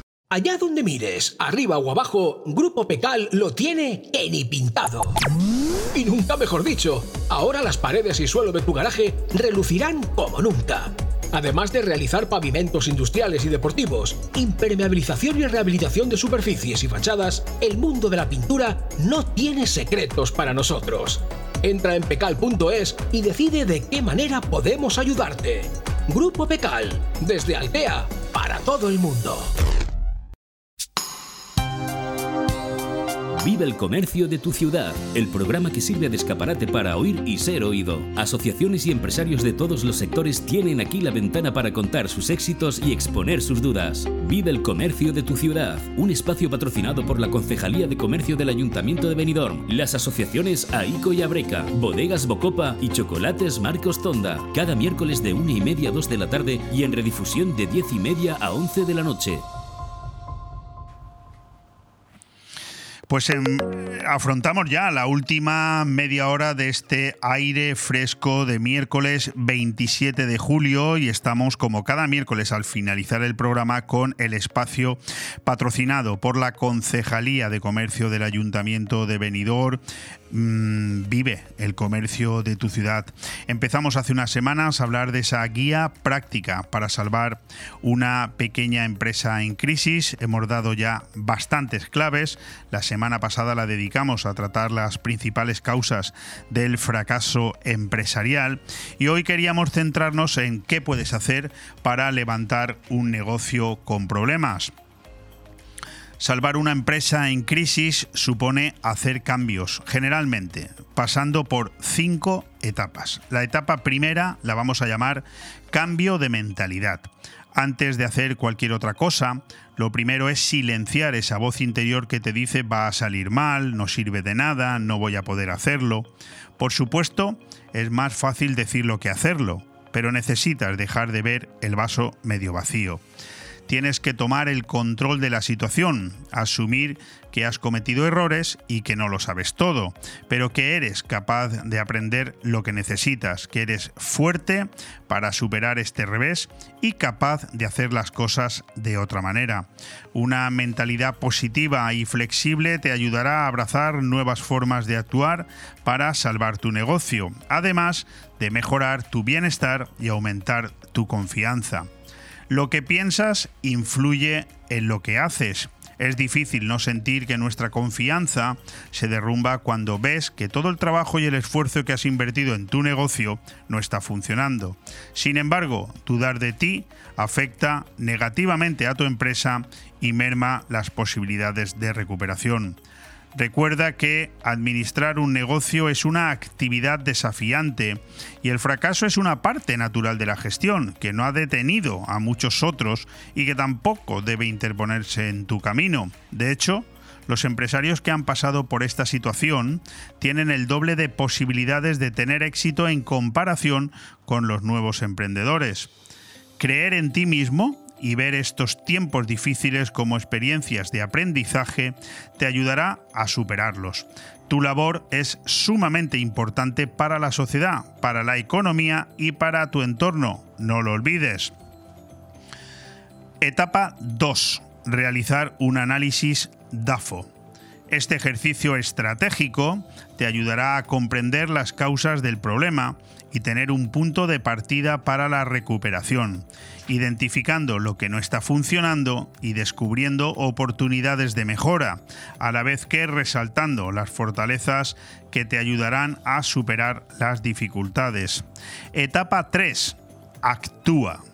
Comprende tu mercado y tu cliente ideal Cuanto más sepas del cliente al que te diriges y de la competencia que tienes que superar, mejor sabrás dónde enfocar tus esfuerzos. Invierte en la experiencia del cliente. Cuando compites con gigantes como Amazon, que tienen miles de millones destinados a un servicio de entrega súper rápido o alta tecnología, centra tu tiempo y esfuerzo en el factor humano y crea una experiencia personalizada y experta. Crea un plan de acción. Esto te aportará claridad para mantenerte enfocado. Piensa en los pasos que debes seguir para conseguir tus objetivos. Reduce los costos. Para mantener abierto tu negocio, probablemente tengas que reducir gastos innecesarios, pero ninguno que afecte al cliente y su experiencia de compra. Administra tu flujo de caja. Sin un flujo de caja constante, las empresas se secan crea una previsión de los posibles ingresos y gastos, busca formas de aumentar los ingresos adicionales. Habla con tus acreedores. Si tienes deudas, trata de no sentirte abrumado o evitarlos. Explica tu situación y los planes que tienes para pagar. Habla con tus proveedores. Intenta renegociar las condiciones o encontrar algún tipo de apoyo por su parte. Etapa 4. Haz cambios. Organiza tu negocio. La falta de organización no solo incurre en pérdidas de tiempo y dinero, sino que afecta negativamente a la reputación del negocio, supone estrés y un trabajo deficiente. Piensa en nuevas formas de hacer las cosas. Enfócate siempre en los clientes. Mantener a los clientes satisfechos y felices nunca ha sido más importante. Si no cumples con las crecientes expectativas de tus clientes, alguien lo hará Planifica cuidadosamente los cambios necesarios en tu estrategia comercial. Surtido, precios, canales de comunicación, mensajes y publicidad. Incluso puedes pensar en una renovación del formato de negocio. Piensa también en diferentes formas de ofrecer tu producto en lugar de que vengan a ti. Y por último, etapa 5. Involucra a todas las partes.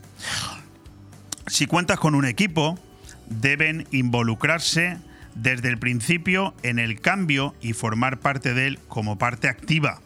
Como líder del cambio será tu labor motivarlos para actuar de formas distintas, manteniéndolos informados de la situación y de los pasos a seguir y haciendo que formen parte de la solución, aportando su visión de los problemas y las posibles soluciones. Escucha lo que tienen que decir tus empleados y tus clientes. Sus ideas y comentarios pueden inspirarte a hacer un cambio en el que quizás no habías pensado. Son tiempos difíciles para los minoristas en general, pero si te enfrentas a los retos desde el principio, identificando y abordando las causas de tu crisis, eliminando costos innecesarios y organizando tu negocio de, forma eficiente, podrás superar la situación e incluso salir fortalecido. Bon Radio. Nos gusta que te guste. Desde hace ya muchos años hay un sitio en la cala de Finestrat por el que hemos pasado todos. Restaurante Mítico. Seguro que has probado su fantástico menú diario o has ido a celebrar algún evento o simplemente a disfrutar de su variada carta. ¿Qué dices? ¿Que todavía no lo conoces? Pues no sabes lo que te estás perdiendo. Ven a Restaurante Mítico y que no te lo cuenten. Restaurante Mítico, con amplio parking y abierto de lunes a domingo. Restaurante Mítico, en Avenida Finestrat número 23, La Cala de Finestrat. Cuando necesitas llevar tu coche al taller, siempre te surgen dudas, pero eso es porque no conoces los talleres multimarca Eurorepar Pérez Pascual. Chapa, pintura, mecánica, profesionales con más de 50 años de experiencia. Somos referente en Benidorm y la Marina Baixa. Además, si reparas tu vehículo con nosotros, podrás disfrutar de un vehículo de cortesía sin coste. Pérez Pascual Eurorepar, tu taller de confianza. Visítanos en Avenida Alfonso Puchades número 25, Benidorm. Porque son momentos para compartir, comparte felicidad. Chocolates Marcos Tonda. Comparte con tus clientes, empleados, con la familia y amigos sus exquisitos chocolates tradicionales y gourmets o los nuevos lotes combinados con productos tradicionales. En Villajoyosa, partida Torres junto Rotonda del Puerto y en el centro de Benidorm, calle Alameda Blue, espacio gourmet Marcos Tonda. El prestigio de una marca garantiza la calidad. Chocolates Marcos Tonda. Momentos para compartir. Vive el comercio de tu ciudad, el programa que sirve de escaparate para oír y ser oído. Asociaciones y empresarios de todos los sectores tienen aquí la ventana para contar sus éxitos y exponer sus dudas. Vive el comercio de tu ciudad, un espacio patrocinado por la Concejalía de Comercio del Ayuntamiento de Benidorm, las asociaciones AICO y Abreca, Bodegas Bocopa y Chocolates Marcos Tonda, cada miércoles de una y media a 2 de la tarde y en redifusión de 10 y media a 11 de la noche.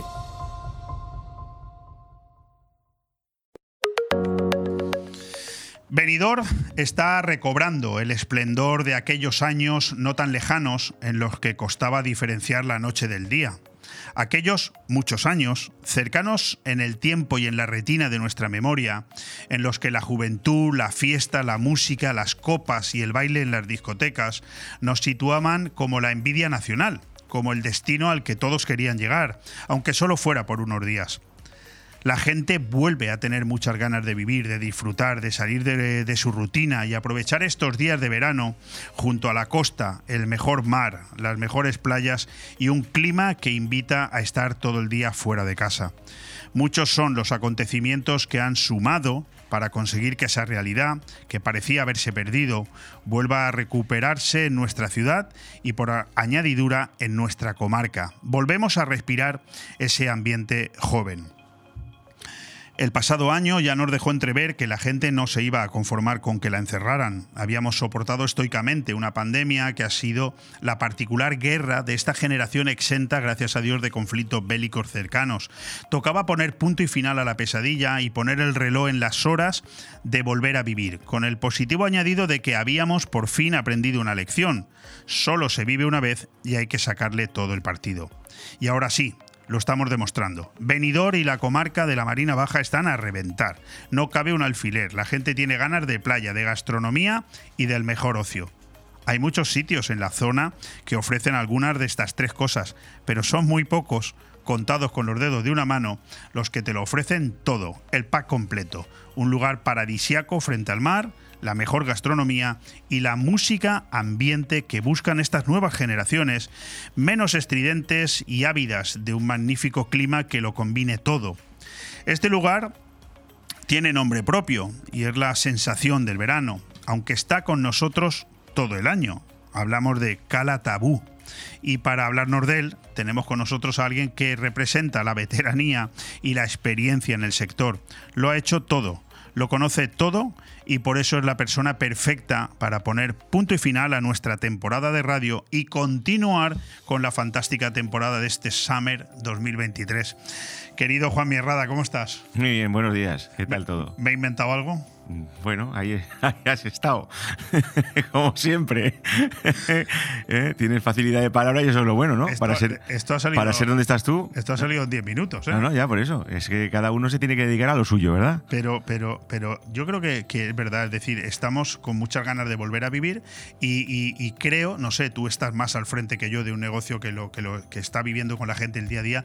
Ha- Hay menos estridencia, la gente tiene más ganas de, de sentarse a tomar una copa, de disfrutar un poquito más, ¿no? Sí, a ver, los hábitos cambian también. Evidentemente, eso es una cosa que, que lo estamos notando, ¿eh? Igual hay gente con ganas de fiesta, de marcha, que hay sus sitios para ello, para desmelenarse, para saltar y para, y para todo lo, que hacíamos nosotros. soy yo. Pues, pues no, la- el, el tema está en que sí que es verdad que nosotros, por ejemplo, estamos cambiando un poquito la. eh, estamos marcando muy mucho los horarios de, de lo que son tardeos con disjockeys y eh, diferenciándolo al tema de las horas de cena y postcena para hacer mm, sobremesa y que la gente esté pues con otro ritmo de música, eh, quitando los fines de semana que tienes que dar un poquito más de ambiente, pero sí que es verdad que a la gente le gusta más ahora mismo estar más distendida sentadita, hablando, con buena música, tomando su cóctel o su copa y, de, una manera más relajada. Estamos hablando con Juan Mierrada de Cala Tabú, un local eh, privilegiado en primera línea de playa en la Cala de Finestrate y la Cala de Villajoyosa. ¿Cómo está marchando este verano 2023? Pues bien, veníamos de mayo que mm, teníamos una situación climatológica adversa, no como el año pasado, el año pasado el mes de mayo fue, fue increíble. Nosotros veníamos del puente de mayo de este año de una manera espectacular, pero es verdad que la climatología pues afecta y afecta, Bueno, aunque claro, tengas un local abierto o cerrado, da igual. Aquí en esta Más un zona local como el tuyo. Sí, pero mm, eh, sabemos que en esta zona, aunque eh, tengas un local cerrado, si llueve la gente no sale. O sea, Sí, eso es eso, cierto. es así. ¿Vale? Oye, ¿se está recuperando ese turismo más joven que tantas alegrías le dio a Benidorm o, o- o es mi particular visión? Pues mira, concretamente yo en Benidorm lo que he visto, gratamente, ¿eh? Eh, hacía años que no veía lo que he visto últimamente durante este mes de julio, que era pasar por la carretera de las discotecas. A las 7 o las 8 de la mañana o No, a las 3 no, de la no a mañana. esas horas no, porque. Pero, pero sí que es Yo sí, verdad- pero porque me levanto muy temprano, Claro, ¿eh? Pero los fines de semana, que a lo mejor llegas un poquito más tarde, pues porque has quedado con amigos o porque tardas un- terminas más tarde de trabajar, eh, he visto lo que hacía años que no veía. Correcto. Que eran las colas famosas en las discotecas. Correcto. Bien es verdad que cuando pasas ves gente muy jovencita y dices, bueno, es que son niños, es que son jóvenes. No, no, es que nosotros nos hemos hecho mayores. Bueno, claro, es que nosotros también teníamos Porque 16, nosotros 18 en años esa cuando- edad Claro. estábamos ahí haciendo cola para entrar en Penélope, en, Penélope, en, en, en Un Pachá, en Penélope, tal. un- un Penélope que ha cumplido 55 años, ¿no? De edad, ¿eh? Sí, sí, sí, toda, toda una, Sí, en el, en el 23 creo que... toda una heroicidad, ¿eh? correcto. Y además con un pedazo de marca, ¿eh? Fíjate que hoy además se ha presentado el Benidorm Fest y, y- y este fin de semana tenemos el Low Festival, ¿no? Eh, Juanmi, ¿cuánto, ¿cuánto han contribuido este tipo de acontecimientos a esta nueva imagen de Benidorm? Mm, Bastante. A ver, eh, se está haciendo una labor, yo creo que por parte del ayuntamiento bastante buena. Luego se tiene que traducir en el tipo de turismo que viene, que eso somos los empresarios los que tenemos que luchar por esa, ese, mm, esa calidad de turismo. Eh, El ayuntamiento creo que lo está haciendo en este momento bastante bien, lo lleva haciendo. A- Ayer estuvo aquí tu amigo, el chico este, Tony Pérez, este Eh, que era alcalde de Benidorm, que ahora es presidente de la Diputación. era compañero mío de clase, ole. presi- correcto, sí, compañero tuyo, presidente del PP, tal, y como nos Fíjate. cuidemos, cualquier día lo vemos de ministro. de presidente. El, el amigo Tony, ¿eh? A ver, es un tío muy válido. Yo, Es muy yo, válido. yo lo aprecio mucho, además es un tío majo y un tío con, con- con muchas ganas. Quiere a su pueblo. que es lo fundamental. Sí, sí, sí. es. Y luego se mete en la piel de todos. Eso sí que es verdad. Y lo que creo que se ha hecho bien durante estos 3, 4 años esta parte es fomentar la- el, el- el logo de venidor. Es decir, La marca. n- la marca. ¿De acuerdo? Luego el contenido de esa marca es lo que tenemos que hacer. Es un, es un caldo, cuando tú haces un cocido. De todos. Claro, vamos, vamos metiendo zanahorias, patatas, carne, tal, pues esto es lo mismo. Entonces, el tema de los festivales es un ingrediente más que se mete en el puchero para que esto esté resultando como está resultando hoy por hoy. Porque si no le metes ingredientes, el puchero No, no, olvídate, nada. olvídate. Correcto. Eso es así. Eh, eh, fíjate que eh, eh, mañana, por ejemplo, en el Cala Tabú, también una comida de encuentros empresariales. O sea, me sorprende eh, la capacidad del Cala Tabú. Es decir, te sirve para copas, te sirve para gastronomía, te sirve para atender a un grupo de, de empresarios como el año pasado, que nos juntamos allí, que eran 60, 80 70, personas. 70, sí. Una maravilla. Sí. Es decir, bueno, ¿qué les vas a ofrecer mañana a, esto- a estos jóvenes de encuentros empresariales? Bueno, pues eh, lo de siempre, la hospitalidad y que se sientan como en su casa. Aparte, pues comeremos como Dios manda ¿eh? y, y lo pasaremos bien. Pero sí que es verdad que, bueno, eh, es, es un local, como hemos hablado siempre, muy diverso. Eh, es un sitio donde entras y prácticamente te olvidas que estás en la zona, Cierto. muy tropical, te hace vivir unas sensaciones que a lo mejor pues normalmente no las tienes y parece que estés de vacaciones cuando entras allí. Eso, Sí, es- sí. eso es lo que yo mm, Para hablo los que con, están y con- para los que sí, no. hablo, hablo con la gente conocida y dice, oye, mira, el local está precioso, eh, te encuentras en un sitio como si no estuvieses en la zona, te desinhibes y, y lo, que- lo bueno que tienes es que tienes de todo. O sea, que nosotros sabemos desde bodas, comuniones, cumpleaños, gente, eh, en- shows. Falta por- de, despedida de, de soltero y, y divorcios también. bueno, a- a- pues hemos, hemos Celebrado alguno. celebrado alguna despedida de soltera y soltero, pero no en el plan que, sino más, pero hasta funerales. Ah, sí, sí, sí. sí. Un par de ellos. Sí, sí, claro, De claro. un gran amigo mío también y se han, y se han realizado allí. Muy bien. ¿Antes de morirse o ya una vez que ya No, una vez que ya ha muerto, claro.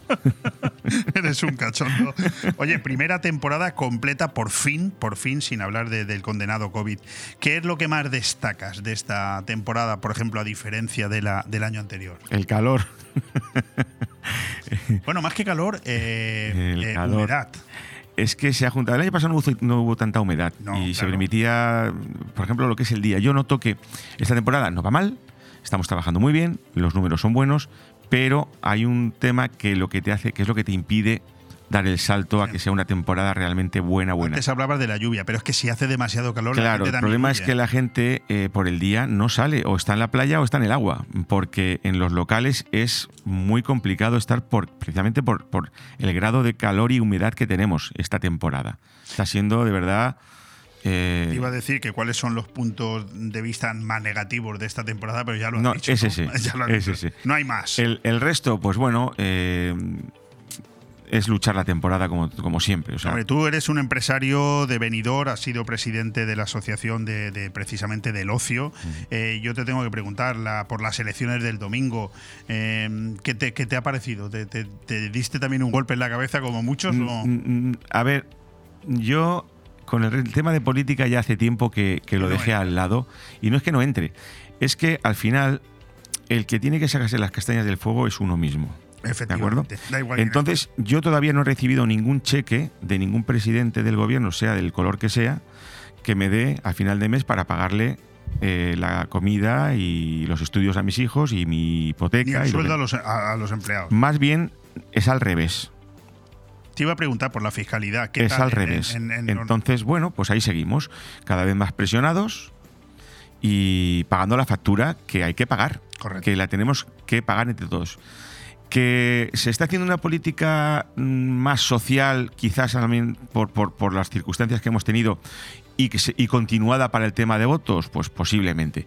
Que la política económica mm, no está basada en cuanto a un mm, tema general de decir aquí pagamos todo, sino que se, se está presionando demasiado a las empresas y a los pequeños empresarios y a, las y a los autónomos en cuanto a pagar esa factura, ¿no? Porque claro, el resto hay que pagar la factura social, que es muy importante, que es necesaria, pero hay que hacerla. Yo pienso, hay muchas formas de hacerlas y creo que, que no Estamos es la- de acuerdo. no es y me imagino que como empresario no es la primera vez que lo comentas aquí. No, no, yo no. Sorprendido con el tema laboral, ¿no? También es decir, hace 10 años nos dicen que íbamos a ir Claro. como locos buscando gente para Claro. trabajar, no nos lo creíamos. No, pues mira.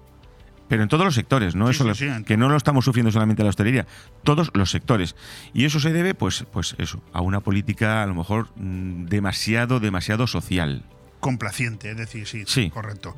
Que la gente la- la- la- prácticamente no ve la necesidad de buscarse la vida. Estamos en un país que. que lo subvenciona todo. Mm, Ya no solamente eso, y además no solamente subvencionados, sino que por, por- por- históricamente somos es, es- es la- es la picaresca que existe en este país. ¿no? Oye, ¿por qué? Vamos a cambiar de tema. ¿Por qué tiene tanto éxito la fórmula Calatabú? A ver, la, la fórmula Calatabú es, es la siguiente. Primero, un local en una ubicación espectacular. Mm, hay pocos locales en el levante español que tenga una capacidad y una terraza como la que tiene Cierto. este, este local. Entonces ahí tienes ya muchísimos puntos y muchos ratios ya ganados.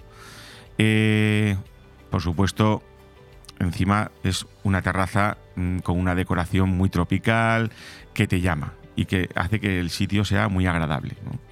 Y después, por supuesto, tienes que tener un equipo de gente eh, amable que esté atendiendo al cliente como Dios manda, que es complicado, ¿eh? Esto es un trabajo de día a día y yo sé que a todo el mundo no se le puede atender igual, porque cuando hay muchísimo trabajo, pues hay veces que eh, hay clientes que lo sufren, hay meses que sufren, pues es lo normal.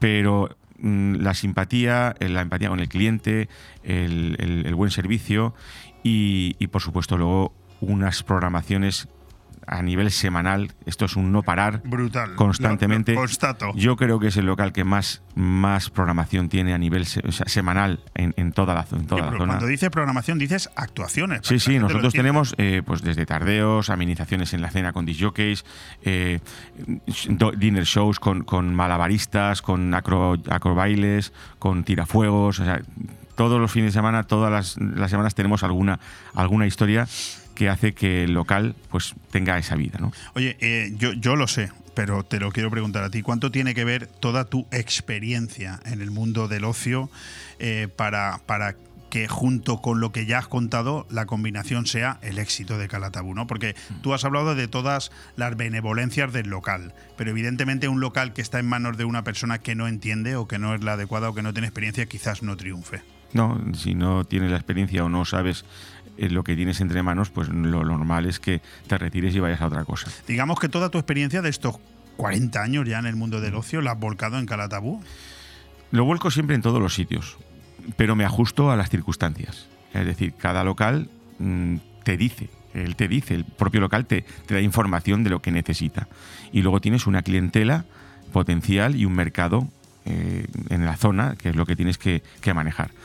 La experiencia que yo tengo, lo que te da, pues es eh, mm, el anticiparte y el marcar tendencias.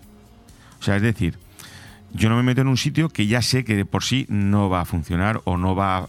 Vale. Entonces, esa es la experiencia. La experiencia es eh, anticiparte a los acontecimientos y eh, hacer las cosas mm, de manera que sepas que el 50% lo vas a tener ya mm, ganado.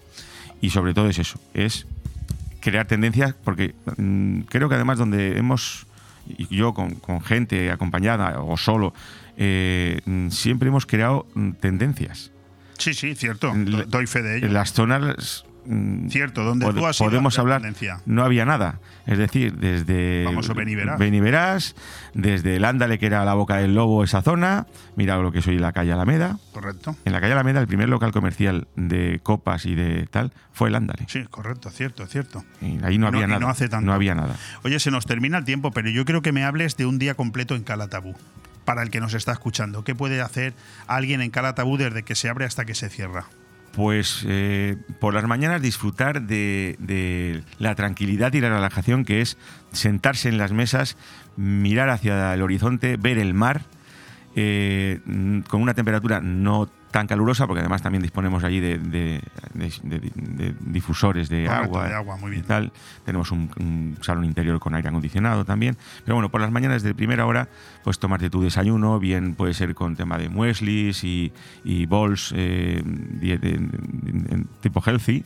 Eh, to- tu tostada de toda la vida con tu tomate o con tu queso, o sea, Qué bueno. tu zumo de naranja, o sea, desayunar, estar allí tranquilamente. A la media mañana, pues tomarte tu cervecita con tu tapita o con cualquier racioncita que nosotros podemos eh, sacar desde cocina. Después la hora de comida. Con una, una buena carta, ¿eh? Sí, tenemos, ahora la hemos, la hemos eh, renovado un poquito, ¿vale? La hemos hecho un poquito más sencilla, pero además más, más concisa, ¿no? Y, y luego, pues, eh, tienes tu tardeo para tener, pues, tanto desde jockeys, Muy con bien. música, con tu coctelería, tal, hasta que se hace la hora de cenar, donde tienes tus shows, cenas, porque ahora lo fuerte nuestro es la, son las cenas, porque se pone aquello de una manera... Sí. Bueno, aquello es- Qué bueno. Por las noches es impresionante. Qué como bueno. se pone. Además es que se está muy bien porque la temperatura, Claro. al estar en la cala allí, son tres, son una sensación térmica de 3 o 4 grados menos que aquí en el centro de Benidorm. Porque Correcto. Es normal. El volumen está de frente al mar, edificaciones, gente, libre. tal, y aquello es más, es más- está más, más liberado. Entonces las sensaciones térmicas mucho, se está muy bien. Por la noche, a partir de las 9, 10 de la noche, se está espectacular. Y luego, pues después de cenar, la coctelería, escuchar música de una manera. ¿Qué horario relajada. tenemos en el Calatabú? Pues desde las 10 de la mañana hasta las 2 y media de la, de la madrugada, con horario inter- ininterrumpido de cocina. De, de 4 a 6 tenemos cocina más ligera, pero tenemos cocina. Y, y podemos hablar de que Calatabú es un local que está abierto todo el año. Todo el año, sí. Todo, el año. O sea, en verano funcionamos bien, pero estamos todo el año. Todo el año, todo el año, dando servicio y además funciona porque es un sitio que se está a gusto. Oye, ¿se notan los moros y cristianos de Villajoyosa ahora allí en esa zona o ahí no se notan? Pues mira, ahora mismo no notamos nada ni de un sitio ni de otra, porque la gente o bien está en las fiestas de la vila o bien la gente está trabajando. Digo los de aquí, los Correcto. que somos de aquí, los que hacemos el, el- el- el- luego el, el trabajo de- de- del resto del año, ¿no? La clientela del resto del año. Está trabajando, con lo cual ahora se trabaja mucho con... que también vienen, ¿eh? Fin de semana y tal, pero sobre todo con turismo.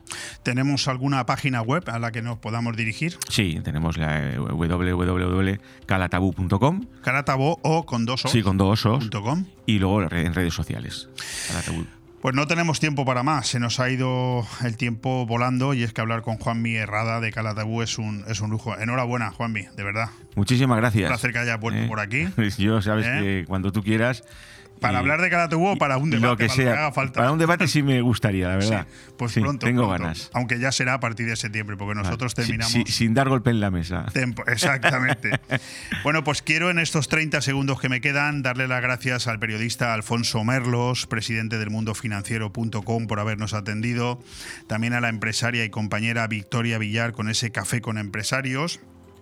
Ahora hemos hablado un rato largo también con uno con otro de nuestros colaboradores, Carlos Dueñas, director de cine, hablándonos de ese programa de radio de esta noche, Tondi, el eh, Todo nos da igual. Y terminamos con Vive el Comercio de tu ciudad y nuestro invitado de excepción, como es Juan Mierrada, gerente de Calatabú.